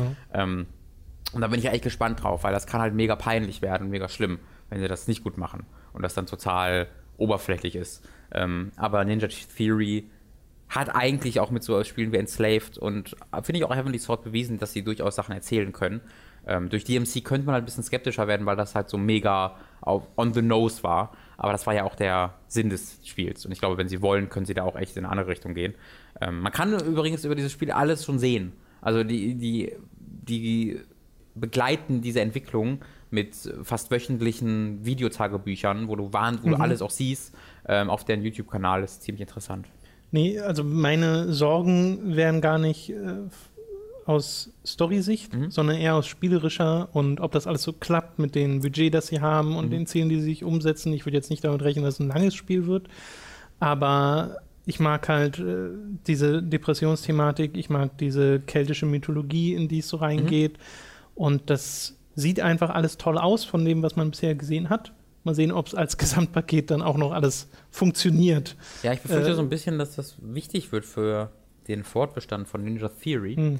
weil die haben jetzt ja gerade ihren, ich, glaub, ich meine, den einen großen Auftrag, den sie noch hatten, mit äh, Disney Infinity auch verloren. Da haben sie ja äh, als einer der führenden. Das wusste ich äh, gar nicht. Die haben die, die, haben die Kampfsysteme von Disney Infinity Hm. äh, ab dem zweiten Teil, glaube ich, entwickelt und war, waren dann auch dafür verantwortlich, ähm, diese Add-ons, äh, Add-on-Kampagnen für den dritten Teil hauptsächlich zu entwickeln. Und das wurde gecancelt. Und ähm, Ninja Theory meinte auch äh, in einem dieser Death, Di Death Diaries irgendwann davon, dass eben ein großer Auftraggeber was gecancelt hat und da mussten sie, ich weiß nicht, ob die Leute deswegen feuern mussten oder irgendwas hat das hat auf irgendwie Einfluss gehabt.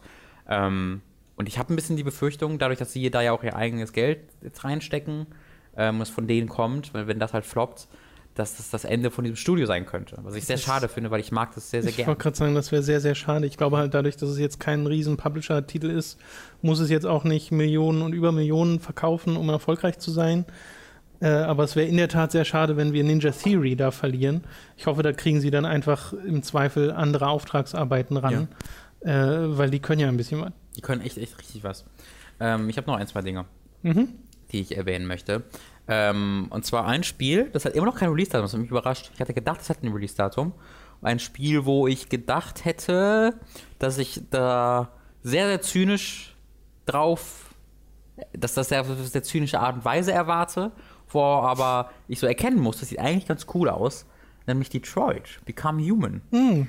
Ähm, das nächste Spiel von äh, David, David Cage. Cage, dem Typen, Der mit den Emotionen. der mit den Emotionen. Ähm, als jemand, der Beyond verachtet und Heavy Rain a- also auch auf einer Ebene. ähm, da äh, war ich ja bereit, das absolut ebenfalls zu, auf diese Art und Weise zu verachten und dann auf diese Art und Weise Spaß damit zu haben. Aber dieses Ding, was wir auf der Gamescom gesehen haben, äh, war echt cool. Die Arten und Weisen, wie diese eine, dieses eine Szenario uns auf verschiedene Arten und Weisen präsentiert wurde, die ähm, Art und Weise, wie diese Figuren miteinander gesprochen haben, da habe ich das Gefühl gehabt, das war besser, deutlich besser, als in Beyond und in Heavy Rain. Ähm, was halt noch nicht viel heißen muss. Denn in diesem Setting, was wir gesehen haben, das war halt so ein cooler Polizist. Ja. Und so coole Sachen hatte der eigentlich schon immer drauf. Also die waren immer irgendwie ganz, ganz cool dann auch dargestellt. Äh, und das hat eigentlich immer ganz gut funktioniert. Peinlich wird es halt immer, wenn er emotional werden will und wenn er tiefe Menschen irgendwie tiefe Fragen stellen will rund um Menschlichkeit. Und darum geht es ja in diesem Spiel, leider Gottes. Ne? Become human, wann ist ein Mensch Mensch, wann ist ein Roboter Mensch, jada, jada, jada. Ähm, und wenn man dann halt diesen Polizisten-Roboter spielt, kann man das vielleicht ganz gut ignorieren. Aber wenn man dann halt dieses, diese Frau spielt, die dann aus der Fabrik entkommt, wird es ja hauptsächlich darum gehen. Und ich kann mir jetzt schon vorstellen, wie du dann in diesen Roboter-Slums ankommst, wo die dann wohnen und die werden vergessen und dann, ach, äh, da, da bekomme ich schon ein bisschen wieder Gänsehaut, äh, nicht auf gute Art und Weise. Aber es hat mich so positiv überrascht, was wir da gesehen haben, Ja. ähm, dass ich bereit bin, meinen Zynismus da zur Seite zu legen und mich darauf zu freuen.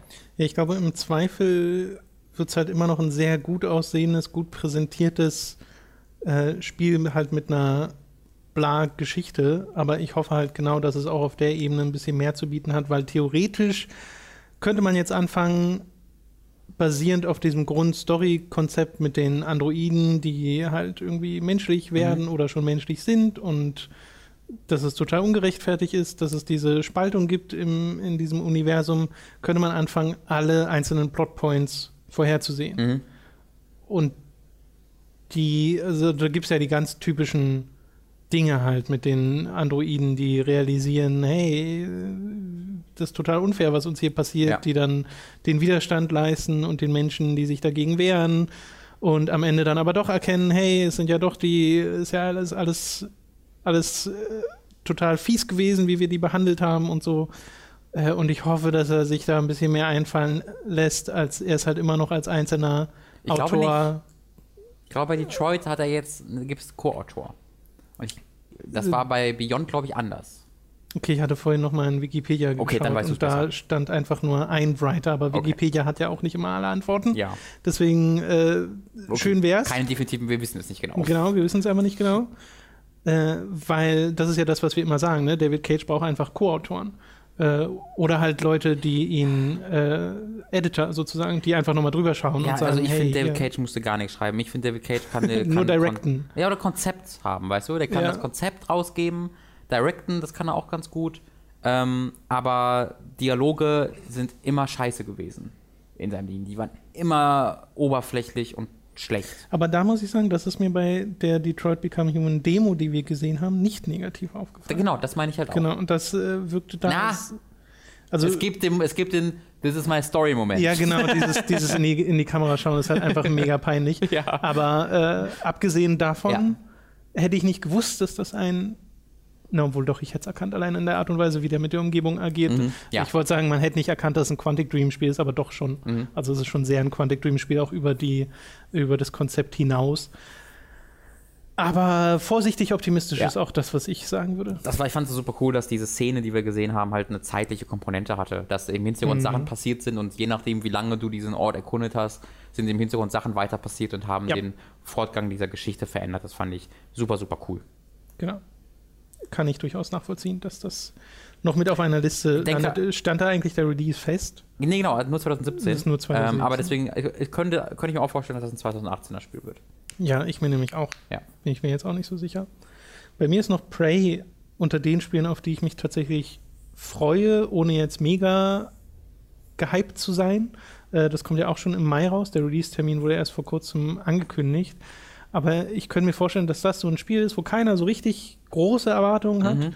äh, was einen dann total umhaut, allein was so Ich hoffe es sehr. äh, Leveldesign oder Fähigkeiten angeht, die man als Spieler hat und Mhm. Möglichkeiten, die einem das Spiel ergibt, weil das sind nämlich Arcanes Stärken. Und das mal in einem Spiel zu haben, wo du vorher jetzt nicht schon irgendwelche großen Erwartungen hegst, wie bei einem Dishonored-Nachfolger oder Ja. sowas, wo du schon ziemlich genau weißt, ah, okay, das war der Vorgänger, das, sind, das ist die Basis, darauf wird jetzt aufgebaut. Prey hat viel mehr Chance, mich zu überraschen, Ja. sagen wir es so. Und äh, darauf freue ich mich tatsächlich sehr gern und ich mag auch dieses Cypher-Szenario und auch, dass man mal außerhalb dieser Station, die man dort äh, erkundet, Mhm. unterwegs ist. Das kann, glaube ich, was ganz Großes werden. Es hat natürlich auch die Gefahr, was einfach nur Gutes zu Mhm. werden, was dann auch wieder schnell vergessen wird.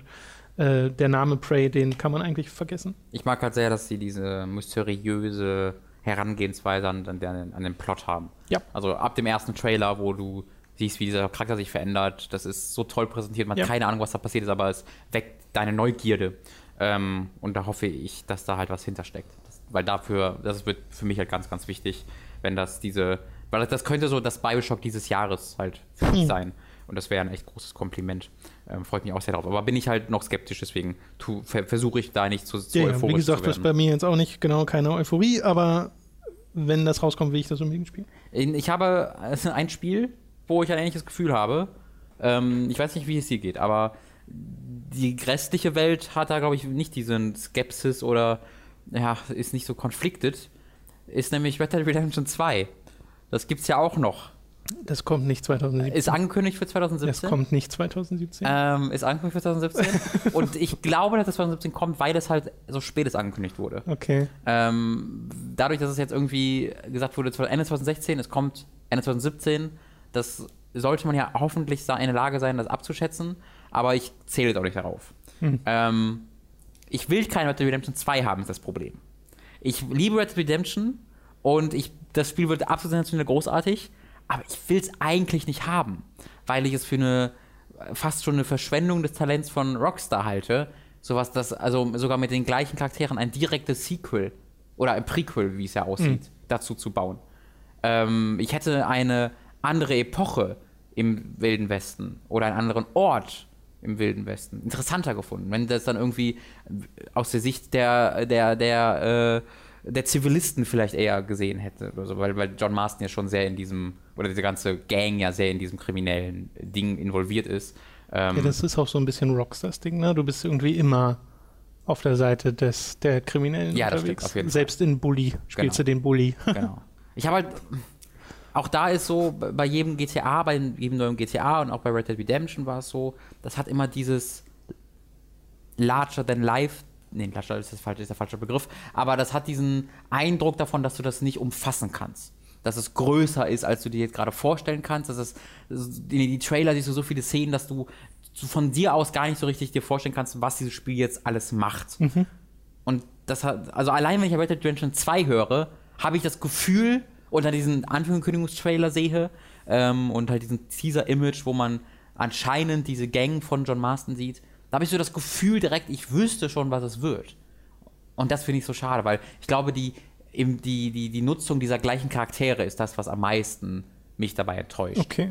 Weil also die eher der die, neuen die Charaktere. Story-Implikation sozusagen, Richtig, die das genau. trifft. Denn Ja. diese, ich fand die Charaktere, also ich finde die nicht so gut von Red Dead Okay. Redemption. Ich fand diesen, dieses Red Dead Redemption auch mit John Marston, das war, also Rockstar allgemein ist ein sehr, sehr zynisches Studio mit der Art und Weise, wie ihre Spiele Geschichten erzählen. Also die, die, sagen wir mal, die Spiele sind sehr zynische Spiele. Hm. Ähm, bei Red Dead Redemption haben sie damit übertrieben, wie ich finde. Das war sehr, also jeder war einfach von Natur, die menschliche Natur war einfach von sich aus so, to, so waren alle so bösartig, ähm, dass ich es ein bisschen lächerlich fand fast schon. Dass so John Marston einfach Leute getroffen hat, war so, hey, ich bin John Marston. Und einfach jeder war so, äh, fick dich, du Hurensohn, ich schieß dir jetzt in den Kopf. Ähm, und das hat, fand ich ein bisschen ermüdend. Das wirkte ein bisschen so tryhard. Fand ich ein bisschen schade. Und fürchte halt, dass das genauso wird. Okay, also den Eindruck teile ich nicht so Mhm. ganz, weil ja unter anderem die ersten Charaktere, die du triffst in Red Dead Redemption, sehr warmherzige Charaktere sind. Das stimmt, diese Frau, Bonnie. Äh, fällt, Bonnie fällt, fällt da raus. Ähm, Oder selbst so Leute wie der äh, Seth oder so, der äh, auf dem Friedhof unterwegs ist, der ist halt total crazy. aber das ist, der, ist, der, der ist halt auch Aber- das ist ein schlechter, böser Mensch. Ja, aber die Art und Weise, wie er charakterisiert und dargestellt wird, ist halt nicht ähm, irgendwie deprimierend oder so, Mhm. sondern er ist ja schon fast Comedy Relief auf eine Mhm. gewisse Art und Weise. Also, Ich hätte mir äh, mehr aber- von Bonnie. Bonnie ist ein sehr gutes Beispiel. Ich hätte mir ein bisschen mehr von gewünscht. Weil es, es wird Oder halt halt auch der, der, dieser, dieser Händler. Ähm, Aber der war, der war einfach der nur bösartig. Der, genau, der war ein Arschloch, aber halt auf eine sehr lustige Art und Weise ein Arschloch. Ja, aber genau das meine ich ja. Das ist ja extrem zynisch. Weißt du, das ist ja, das ist ja, da wird halt mit der Bösartigkeit der Menschen äh, Comedy gemacht, aber das macht sie ja nicht weniger bösartig. Das war einfach ein Mensch, der äh, von Anfang bis Ende Leute betrügt und damit sein Geld macht. Und ich habe halt das Gefühl, dass das jeder, also mit Bonnie ist jetzt echt eine gute Ausnahme, aber fast jeder dieser Figuren, auch wenn die dann für dich was Gutes machen, hat diese Ebene, dass sie eigentlich doch die krassesten Arschlöcher sind. Und das finde ich halt ein bisschen ermüdend bei Rockstar, weil ich, weil, Okay. weil das natürlich jetzt ja auch durch die GTA-Serie zieht und das ein bisschen OneNote wirkt nach und nach. Und dass man dann einfach mal das Gute in den Menschen, auch nicht nur im Hauptcharakter, sondern auch in dem Rum sieht, ähm, ein bisschen mehr, das fände ich, fänd ich ganz schön. Nee, ich mochte halt, was Red Dead Redemption gemacht hat mit John Marston und mit sein, seiner Familie dann Mhm. am Ende noch. Also da war, da hatte ich keine Probleme mit. sagen Ich auch so. das hat sich bei mir auch Bei- erst mit Abstand so ein bisschen ein. Bei äh, Oh. GTA 5 hatte ich auch so ein bisschen das Gefühl zu wissen, äh, was kommt. Vor allem, weil es halt die Stadt ist, die wir ja schon mal hatten im Endeffekt mit San Andreas. Mhm. Äh, also Los Santos war ja im Endeffekt sehr, sehr ähnlich. Äh, und GTA 5 hat mich dann trotzdem an sehr vielen Stellen noch überrascht, vor allem auch mit Detailreichtum. Mhm. Und äh, Rockstar geht in vielen Schritten immer, äh, in, bei vielen Dingen immer fünf Schritte weiter, als sie müssten Ja. eigentlich. Ja. Äh, und das macht diese Welten für mich so lebendig, so fies sie auch manchmal sein mögen. Und oft sind sie halt auch einfach nur äh, witzig, weil sie halt überdreht sind und äh, sie machen sich ja über alles und jeden lustig. Mhm. Äh, und bei GTA 5 hat mir das dann im Nachhinein sehr gefallen. Das war ja, ich, mochte das Spiel unglaublich gerne und ich mag es auch immer noch unglaublich Aber gerne. Spiel des Jahres. Ähm, und bei Red Dead Redemption 2 äh, geht es mir im Endeffekt ähnlich. Ich weiß halt, dass es ein Rockstar-Spiel ist. Deswegen weiß ich, dass das ganz viele Sachen haben wird, äh, an die denke ich gar nicht. Mhm. Also da würde ich nicht mal drauf kommen, dass man das einbaut in sein Western-Spiel. Und das sind die Sachen, auf die ich mich am meisten freue. Und für mich ist das Szenario auch noch nicht annähernd verbraucht genug, weil im Endeffekt habe ich dieses eine gute Western-Spiel gespielt, Red Dead Redemption. Und sowas wie Call of Juarez, Bound and Blood ist ein Spiel, das habe ich angespielt, aber Gun. nie, nie durch. Gun Gun habe ich auch, gut. Gun habe ich sogar nie gespielt, äh, bin ich der Meinung. Und deswegen ist für mich Western noch nicht so verbraucht, auch nicht der Western, der klassische Western, den äh, Rockstar hier inszeniert. Äh, deswegen bei mir ist da durchaus Vorfreude vorhanden, aber noch nicht in einem Sinne, wo- ich jetzt komplett schon sold bin, Hm. weil dieser Trailer, den sie gezeigt haben, der war ja einfach noch so gut wie nix. Ja. Äh, das wird ja dann kommen, nehme ich mal an, in den nächsten Monaten. Man kann es sehr, sehr hoffen, was übrigens auch in den nächsten Monaten kommen sollte. Das erwähne ich jetzt einfach mal mit, obwohl es noch nicht angekündigt ist. Ist Assassin's Creed. Assassin's Creed Empire. Stimmt. Wird ja auch äh, Ende dieses Jahres kommen. Ähm, das, äh, der Reboot, könnte man fast schon sagen, von Assassin's Creed, wo man eben nicht mehr auf, den, auf dem Skelett, auf dem Grundgerüst von Assassin's Creed 2 äh, aufbaut, sondern wo man das beiseite gewischt hat und gesagt hat, wir entwickeln jetzt ein Spiel komplett von neuem. Weißt du, was ich Ähm, lustig fände? Ja, wenn in der Entwicklung von Assassin's Creed, wo sie sich gesagt haben, okay, wir müssen mal was Neues machen mit der Reihe, Ja. komm, wir gehen das mal anders an, äh, mal keine offene Welt, sondern hier so ein Tempelkomplex und den erkundest du und dann machst du da so Wallruns und ähm, wir machen so Leveldesign, wo eine Flagge zum Beispiel vorgibt, wo du genau springen musst und auf der anderen Seite, was man vorher noch nicht gesehen hat, ist dann eine Säule, an die man ranspringt und man springt dann da das so weiter. da rein und dann kannst Äh, du da genau, so äh, so und man hat Me- vielleicht- Heavy Metal Musik bitte. Vielleicht hat man äh, eine Armbrust. Und die Armbrust, wenn man, Wow. äh, wenn man die, Chill. ähm, der kann man kämpfen, aber wenn er der Held die dann auf eine bestimmte Art und Weise benutzt, dann spult die Zeit zurück. Und dann kann man. dann, Time-Armbrust. und wir nennen die die Armbrust der Zeit. Und äh, das ist dann also. Und vielleicht nennen wir es dann auch gar nicht Assassin's Creed, sondern Prince of Persia. Und dann äh, hat sich der Kreis nämlich geschlossen. Prince of Persia, Armbrust auf Zeit. Weil das allererste Assassin's Creed hieß nämlich mal Prince of Persia Assassin. Und Ja. darauf wollte ich hinaus und ich will ein neues Prince of Persia spielen. Und es sollte ja auch einen Prince of Persia in Ägypten geben. Äh, Ja, und warum was dann gibt es das noch Weil nicht, es Robin? Assassin's Creed in Ägypten gibt. Mann! ähm, ich glaube, es war, ich meine, Empire sollte ein Ägypten-Szenario haben. Aber, ähm, Bei einem Ägypten-Szenario wäre ich voll dabei. Vor allem, wenn es in ägyptische Mythologie reingeht, Also was ja eigentlich nicht passiert. Nee, pass auf, Ra hatte mal einen. Edenapfel. Und Ja, genau. ähm, das war's, das war, das war Story von Assassin's Creed Creed Empire. Ähm, ich befürchte, soweit werden sie nicht gehen, auch weil ich das sehr cool finde. Es wird natürlich schon äh, ein Open-World-Ding dann sehr sicher werden, bin ich, also das ist pure Spekulation, aber da bin ich mir dann sehr sicher. Aber allein, dass dann Steuerung überarbeitet wird, Animationen werden überarbeitet, Grafik-Engine wird nicht nur überarbeitet, sondern neu entwickelt. Ähm, als Assassin's Creed-Fan der diese Serie in den letzten vier Jahren immer mehr mögen wollte, als er es dann tat, oder drei Jahren, ähm, bin ich da sehr, sehr gespannt drauf. Ich bin sehr, sehr gespannt darauf, vor allen Dingen, wie sie das jetzt mit der Geschichte machen, weil die haben diese Gegenwartsgeschichte immer weiter erzählt, aber nie zu Ende. Äh, die, dieses, dieser dritte Teil hatte dieses Ende, in Anführungszeichen, aber hatte auch einen krassen Cliffhanger. Und dieser Cliffhanger wurde, wird dann wird im Grunde seit, seit Assassin's Creed 3 so ein bisschen weiter geschleift. Die trauen sich nicht, den aufzulösen und wirklich die Konsequenzen daraus zu ziehen, sondern so, äh, ja, Juno ist nämlich jetzt eine KI. KI. Oh, was die wohl macht. Nächst, machen wir im nächsten Teil. Dann ist der nächste Teil, ja, ja, Juno plant immer noch Dinge, nämlich indem er, äh, indem sie Piraten, die wiederbelebt werden als Sages, nämlich, äh, mit, mal- nächstes Spiel, nächstes Spiel. Und dann in Syndicate haben sie einfach gesagt, äh, ignorieren wir einfach komplett nächstes Spiel.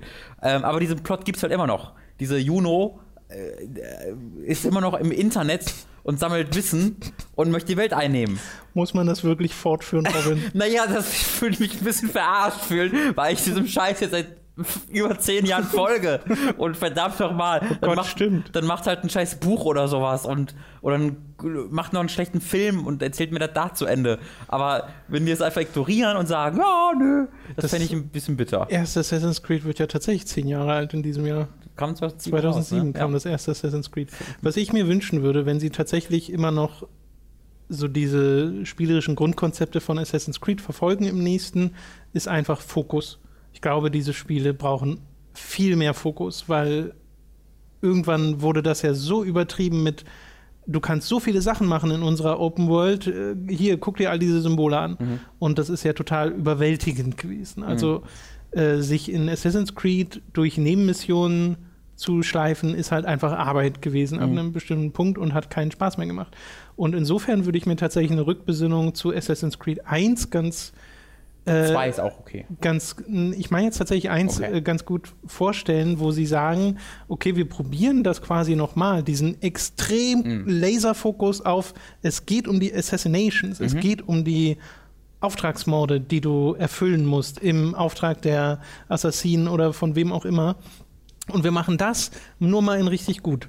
Weil in Assassin's Creed 1 war ja so ein bisschen das Ding, ne? Sie hatten ihre große Welt und sie hatten ihre Missions und ich meine, die Hauptmissionen haben auch durchaus Spaß gemacht, aber das drumherum war halt so ein bisschen Ja, bla, das beziehungsweise halt hat sich das- extrem wiederholt. Der Missionsaufbau war immer der gleiche. hatte halt seine Engine und seine Animation, das war so unglaublich beeindruckend damals alles. Ähm, dass das für mich Genau. halt komplett dann Und ich fände halt mal diesen hat. Fokus wieder auf diese Missionen zu legen und die einfach so groß und cool zu machen, wie sie es nur können, das fände ich super toll. Und dann ist, also im schlimmsten Fall verkommt dann die Open World, wenn es die denn in der Form wieder gibt, wieder zur Kulisse, Mhm. in der man jetzt nicht so wahnsinnig viel macht. Äh, mir ist das aber tatsächlich lieber, wenn ich dann richtig gute Hauptmission, äh, Hauptmissionen habe, als wenn ich wie in Unity und selbst in Syndicate, was ja jetzt gar nicht so schlecht war, ähm, einfach so unglaublich viel Inhalt im Spiel habe, der einfach bla ist. So, ich traue mich gar nicht so viel zu erwarten. Ähm, weil ich halt eher befürchte dann doch. Weil ich Das sind doch eher Hoffnungen als tatsächliche Mhm. Erwartungen. weil ich befürchte, weil die, wenn, man, wenn du dir halt Ubisoft anguckst, was sie ja machen, ganz dediziert ist online, online, online. Ja, ja. Und ich befürchte halt eher, dass sie das gesagt haben, damit sie den missglückten Koop-Versuch aus Unity nochmal neu probieren können. Und dass es dann halt echt so ein so Unity nochmal wird vom, vom, ja, von Intention her, nämlich mit einem Koop-Fokus. Das fände ich halt auch sehr schade.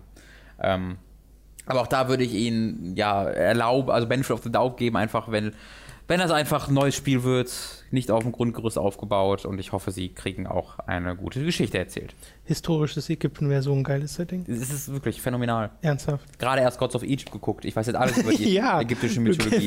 Genau. Ja, ist in einem We- Spaceship im Weltall. Aber es wird ja dann wahrscheinlich wirklich nicht mythologisch, es wird dann Ja, historisch. so, so ein bisschen doch. Dann wirst du halt sehen, wie Ra einen Apfel hält auf irgendeinem Bild und sowas. Naja, ja, also im Sinne von, dass die Mythologie da eine Rolle Kleopatra spielt, aber war halt eigentlich keine, ein du wirst nicht wirklich Oh, so. Anubis-Kriegern begegnen. Kleopatra war ein Assassine und wollte nämlich Caesar töten, weil der war ein Templer. Und deswegen haben sie sich angenähert. Ich, Sie wissen nur höre ich übrigens komplett so Asterix und Obelix. Ich hoffe, Caesar und Kleopatra hatten wirklich was miteinander zu tun. Ähm, Sie. gibt's noch, gibt's, gibt's noch große ägyptische Persönlichkeiten? Nee, ne, das war's. Es gibt Kleopatra diverse. Pharaone. Ja, Kleopatra halt. Ra, Ra Seth. Jetzt sind wir wieder in der Mythologie. Psst. Ja, äh, naja, Phara- Pharaone sind ja auch Mythologie und Pyramiden. Also sie hätten sich, gesehen. sie haben sich gern so inszeniert auf jeden Fall. So, äh, hast du noch was, Tom? Also ich habe tatsächlich noch mehr Spiele auf meiner Liste, aber ich glaube nichts, was mir jetzt so krass auf dem Herzen liegt, dass wir das unbedingt noch behandeln müssen. Es gibt so Sachen, wo ich glaube, dass die totaler Reinfall werden, nicht unbedingt qualitativ, sondern äh, weil einfach sich niemand auf diese Spiele freut, Mhm. nämlich zum Beispiel Agents of Mayhem von Volition, Mhm. wo ich nicht verstehe, was das soll. Ähm, obwohl das, also nee, also ich habe mir noch, auch da noch mal Gameplay zu angeguckt und das ist halt so ein ähm, Saints Row Spin-off, Ja. hat aber nicht mehr wirklich so viel damit zu tun. Mhm. Und du spielst halt diese Agents of Mayhem, was einfach so eine Organisation in der Spielwelt ist und es sieht halt aus wie sowas wie Fuse. Endlich. ja, genau. und du denkst dir so, okay. Fuse, da habe ich lange drüber nachgedacht, über die Existenz dieses Spiels. Äh, oder auch Drawn to Death, wo Das wird so schade, dass es so floppen wird. David ja. Jeffy schon jetzt viel zu lange dran sitzt. Mich Ja. wundert, dass dieses Spiel immer noch in, sich in Entwicklung befindet. Weil Drawn to Death war Developed to bei Death. der, bei der Ankündigung dachte man sich so, oh ja, ganz nettes Konzept für Mhm. so ein kleines Spiel. Und jetzt ist es schon wirklich mehrere Jahre in Entwicklung und es interessiert halt original niemanden. Naja, das Problem ist dann nicht nur, dass es niemand interessiert, aber, sondern wenn man sich das Leute angucken, kommt es auch schlecht an.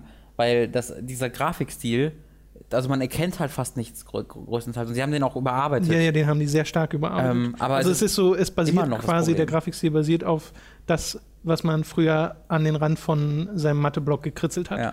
Also solche, diese Art von Zeichnung Ja. äh, und halt auch diese Papier, äh, dieser Papierhintergrund ist Ja. ganz stark in dem Spiel und am Anfang hat es wirklich dazu geführt, dass man nicht gesehen hat, wo was ist. Also Tiefeneinschätzung war quasi nicht vorhanden. Und das haben sie jetzt so ein bisschen angepasst mit diversen Grafiktricks, sodass der Stil trotzdem erhalten bleibt. Mhm. Aber ja, ich habe halt das Gefühl, ich dachte am Anfang, das wird so ein ganz kleines Ding und Mhm. es ist schnell gegessen, äh, so wie dieses Calling, Calling All Cars oder so, was er mal gemacht hat für die Playstation. Ähm, und nicht, dass das so, ein, so viel Zeit in Anspruch nimmt. Ja, ist auch, ist free to, nee, das war free to play. Nee, genau. Es ist, Und ist jetzt ein, nicht mehr es ist, Free-to-Play. nur- ist jetzt ein normales. Ja, das wird leider oh, ein Multiplayer-Only-Ding, was dann Geld kostet, was dann nach drei Wochen keine Spieler mehr haben wird. Ja, das ist ein bisschen schade. Ähm, Yes. Ich habe noch ein, zwei im Angebot. Na gut. Ich überlege gerade, wo ich anfange. Weil das sind äh, drei Spiele, in denen ich verschiedene Varianten mir Dinge erhoffe, aber nicht erwarte. Und zwar haben wir ganz oben in dieser Liste mittlerweile Crackdown 3. Weil ich bei Crackdown 3 von oh, zu wow zu, zurück zu oh, gegangen bin. Ja. ähm, diese, diese, diese ständigen Verschiebungen ähm, lassen mich glauben, dass da irgendwas grundsätzlich halt schiefgelaufen ist. Oder ist ziemlich definitiv, weil es waren schon Beta angekündigt, angekündigt waren Alphas angekündigt, die alle öffentlich sein sollten. Bisher noch nichts von passiert. Ne, und Ähm, auch so ein, so ein Multiplayer-Release versetzt von Singleplayer. Genau, der, der gilt immer noch. Also es soll immer Der noch, noch, ja. äh, Mitte oder bis Ende diesen Jahres halt erstmal, ich glaube, also gerade ist Sommer, glaube ich, angekündigt für den Multiplayer-Part. Und der Singleplayer-Part soll dann später folgen, wenn ich das richtig im Kopf habe. Ähm, und der Multiplayer-Part ist ja der, der mal mit der Cloud beworben wurde und dort wird dann gerendert die Zerstörung der Spiele, äh, der, der, der, der Stadt. Und das habe ich ja gesehen und dann hatte ich da so eine Anzeige auf der Gamescom, die quasi gezeigt hat, wie die Leistung, wie viele Xbox Ones dort gerade über die Cloud berechnet wird, wenn da so riesige Ge und Gebäude zerstört wurden. Und das war mit das technisch beeindruckendste, was ich hier gesehen habe ähm, und war davon mega angetan. Und seitdem hat man nichts mehr davon gesehen oder gehört. Ähm, äh, ich hoffe, es wird gut. Ich hoffe sehr, dass es gut wird. Aber ich habe kein Vertrauen mehr da rein. Das ist so Ja. ein bisschen mein Problem. Ich liebe Crackdown 1. Crackdown 1 habe ich geliebt. Das war so ein tolles Spiel. Mit dieses, das war einfach wie der Hulk. Bei, bei dem Cool. Spiel würde ich mich fragen, ob das heute noch ein tolles Spiel ist. Oh, das will ich unbedingt nochmal spielen. Das habe ich leider verkauft irgendwann mal. Ähm, hab's nicht mehr zu Hause. Und es wurde indiziert aus Gründen, die kein Mensch jemals verstehen wird. Ja, das stimmt. Ähm, naja, muss man sich vielleicht mal holen. Ich hoffe, das wird gut. Äh, noch eines, was ich kurz erwähnen wollte, zumindest, wo ich nämlich auch das gleiche hoffe, aber nicht erwarte, ist Elex. äh, ich hoffe sehr, dass Elex gut wird. Aber ah, ich weiß es nicht. Das ist das, für alle, die es nicht wissen, das Spiel von den Gothic-Machern, von äh, Piranha Bytes, äh, was halt Gothic im Cypher-Universum wird. Und ich hoffe, das wird gut. Aber ich weiß es nicht. Ich weiß es nicht, Tom. Äh, ich erst recht nicht, aber äh, ich, also, nee. Hm. Ich sag lieber nichts zu Gothic. Ja, besser so. Schon Kotor gehatet heute und Persona und Yakuza. Ich habe Kotor vor allem gar nicht erwähnt Du selbst. alter Kotor-Hater. Ich war vor allen Dingen letztes Mal mit einem anderen Journalisten noch im Zug, wo Tommy neben mir saß und die haben beide nicht Kotor gemacht. Da haben sie beide darüber geredet, Ja. dass Kotor schlecht ist. Und ich saß daneben, ich dachte, was ist denn hier los? Wobei, Deutscher Videospieljournalismus man, ist tot. man muss immer ein bisschen Sie differenzieren. hassen es nämlich. Schlecht und man selbst mag es nicht, sind zwei unterschiedliche Auffassungen. Ja, aber dass ich mir anhören muss, dass mir dann erklärt wird, warum, ja, warum das nur damals gut war. Das Ding ist, unser Kollege war nicht noch mehr mal so deutlich ist. energischer als ich in seiner Auffassung hat- davon, dass Das hat, das hat mich so überbewertet zerstört. ist. Du weißt, du gehst, hast du gute Laune, gehst du so in den Zug und plötzlich sitzt du Du da und musst dir anhören, ja. dass, dass, dass Kotor überschätzt ist. Was soll denn das? Ich gehe da auch nicht irgendwie. Du weißt doch eigentlich, dass deine Mutter eigentlich gar nicht so cool ist, wie du glaubst. Macht man doch nicht, Tom. Mhm. Tom und Co. Leute. Kotor 3 muss mal gemacht Ich erinnere werden. dich daran, wenn wir das nächste Mal über Zelda reden. Zelda ist auch einfach nicht so gut wie Kotor, weißt du? Jetzt werd doch mal nicht, also übertreib doch mal nicht. Und schon waren all die Sympathien, die du gerade hattest, wieder weg. Zelda ist sehr gut. Ich habe zwei, ey, ich habe so viel Positives über Twilight Princess gesagt. Ich, sehr viel mehr, als du hier über Kotor gesagt hast. ist Das Kotor kann sogar sein, ja. so viel besser als Twilight Princess. Sag mal du ein Spiel noch, Ich soll noch Ja. was sagen? weil ich habe noch eins. Okay, ich sag mal eins, was auch nicht so mega viel Aufmerksamkeit hat, worauf ich mich freue. Ich hätte es sogar schon spielen können, habe es auch noch nicht gemacht, weil ich die Vollversion äh, dann einfach spielen möchte, nämlich Yooka-Laylee von den ehemaligen Ukulele Rare- Rare-Leuten. 2. Und das wird, glaube ich, richtig gut. Also die Eindrücke von dieser äh, Toybox-Demo, hieß sie, glaube ich, Mhm. äh, die die Leute gesammelt haben, waren schon sehr positiv. Und zumindest in Videos habe ich das auch schon gesehen und dachte mir so, oh, das sieht tatsächlich aus wie so ein altes 3D-Jump'n'Run. Und die gibt es ja de facto nicht mehr. Deswegen bitte gerne. Vor Äh, allem dann mit der Musik von dem äh, Grand Kirk Grand Kirk, wie, wie spricht man Kirk den? da? Hope. Kirk Hope. So nenne ich es. Also ich weiß nicht, ob Okay. das ausgesprochen Ich weiß nämlich auch nicht, ob der so auch. Ah, das ist vielleicht Kirk Hope, meinst du? Nee, ich weiß es wirklich nicht. Und ähm, die klingt zwar ziemlich genauso wie ein Banjo Kazooie, Mhm. aber das ist ja toll.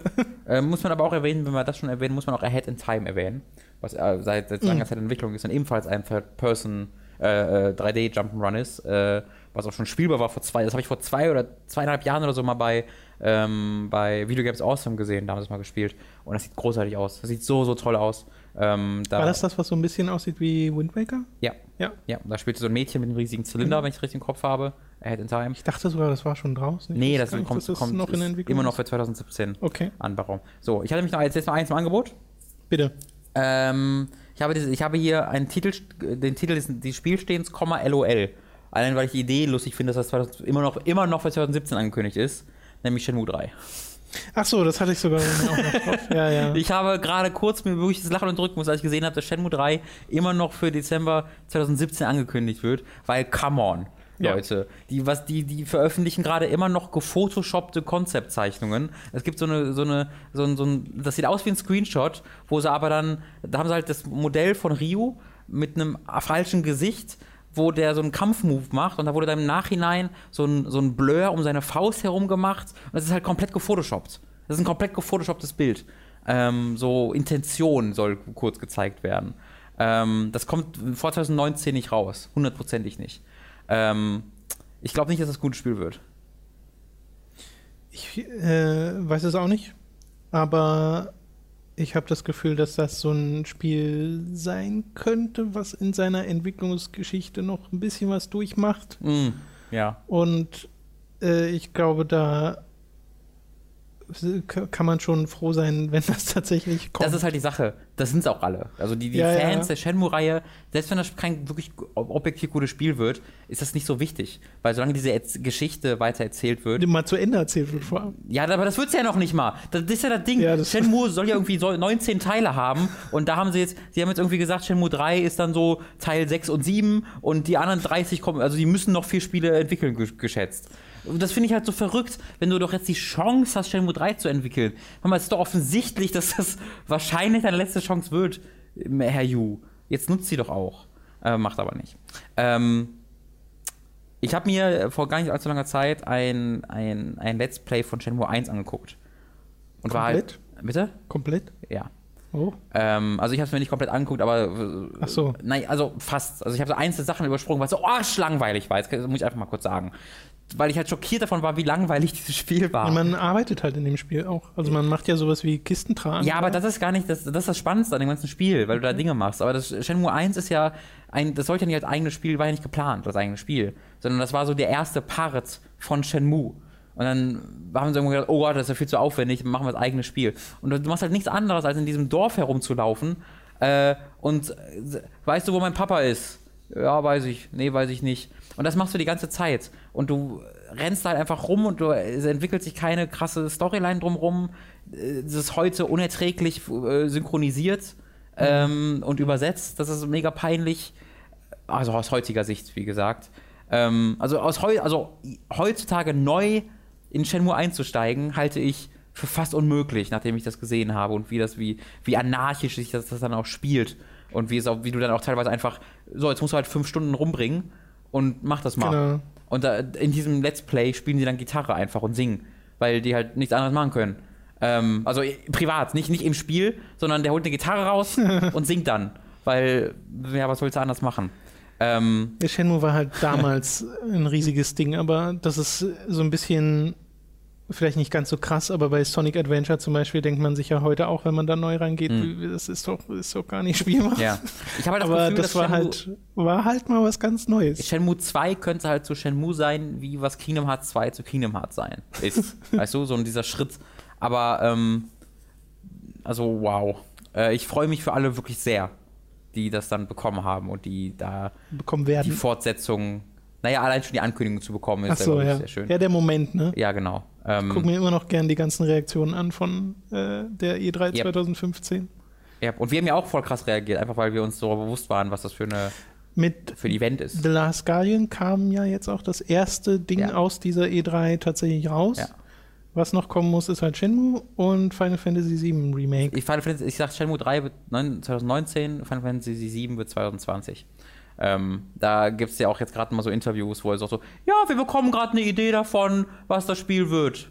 So, Bei und, Final Fantasy ja? Final Fantasy 7. Das ist ja auch immer, immer noch eine, so ein Episodending. Äh, und da ich, vielleicht kommt Ja, 2019 ja, die also- erste Episode raus. Ich rechne da, also ich kann mir vorstellen, dass sie das dann sowas ähnliches machen wie mit Kingdom Hearts 0.2, wo sie so ein Prä-Ding, einfach das erste Stück, was fertig ist, kommt dann schon Aber mal. ich meine, das ist ja, die Episo ist ja das Episodenformat. Äh, ja, klar, also nur ich kann mir Die vorstellen, dass Episode selbst die erste ersten Episode, genau, das ist so ein, so ein Erstmal 17 Preview Demos veröffentlichen, das hat schon bei Preview-Ding. 15 so gut geklappt. da kommt. Aber das kann ich mir auch noch nicht Bei, vorstellen. bei, bei, boah, das ist jetzt auch so lange in der Zukunft, aber ich habe so, das klingt für mich so, als ob Square so keine Ahnung hat, was sie damit wirklich machen wollen. Und dass das so, ja, lass mal die Fans glücklich machen, aber wie, oh, ist zu teuer eigentlich und mm, das wirkt so verzweifelt, diese Entwicklung von dem 7 Remake. Ähm, da befürchte ich grob vieles.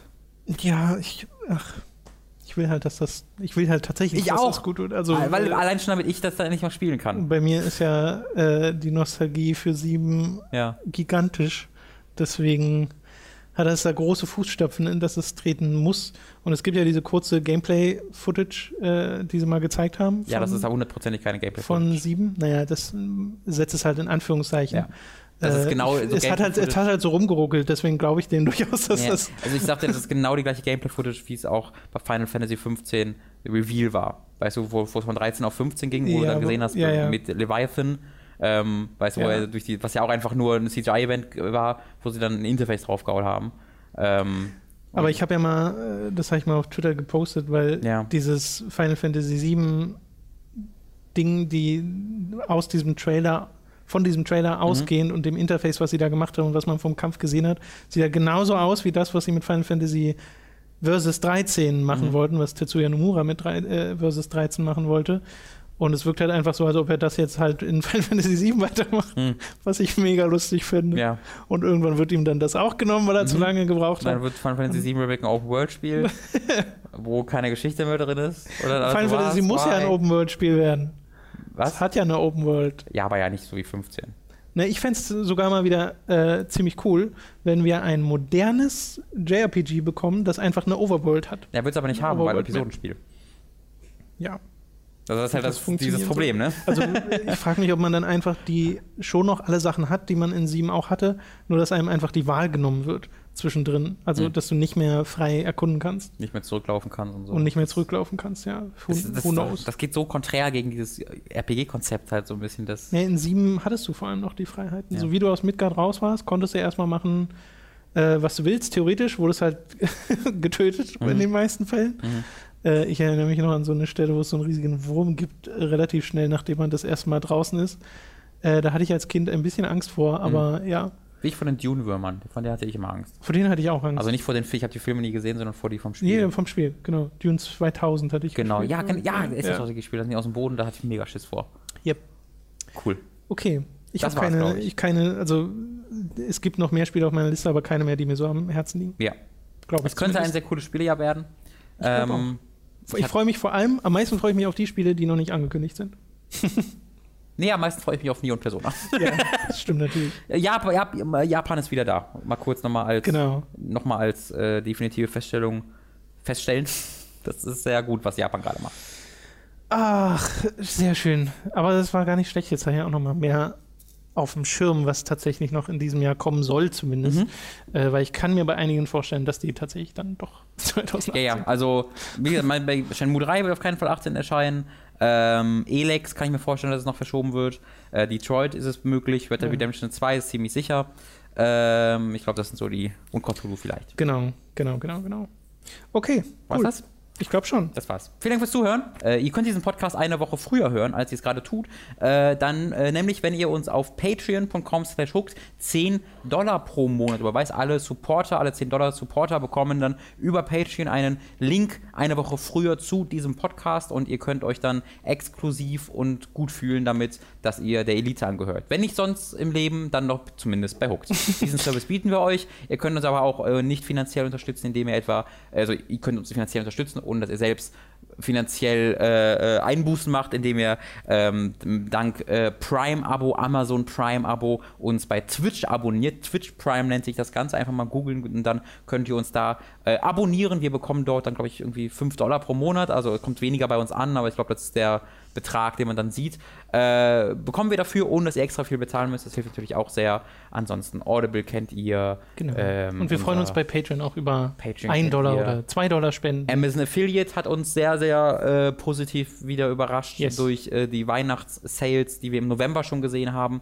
Ähm, das hilft wahnsinnig viel. Also wenn ihr irgendwie über Amazon kauft, das über unseren Affiliate-Link zu machen, ist sehr, sehr hilfreich. Wir bekommen dann einen ordentlichen prozentuellen Anteil jede, jedes eurer, jeder eurer Käufe, ohne dass ihr mehr bezahlt. Ähm, das sind so die Dinge, wie ihr uns unterstützen Genau. könnt. Auch nochmal alles in der Beschreibung. Alles in der Beschreibung. Unterstützt Hooked gibt es und als klickbares Feld auf der Website ist auch nochmal aufgelistet. Vielen, vielen Dank fürs Zuhören.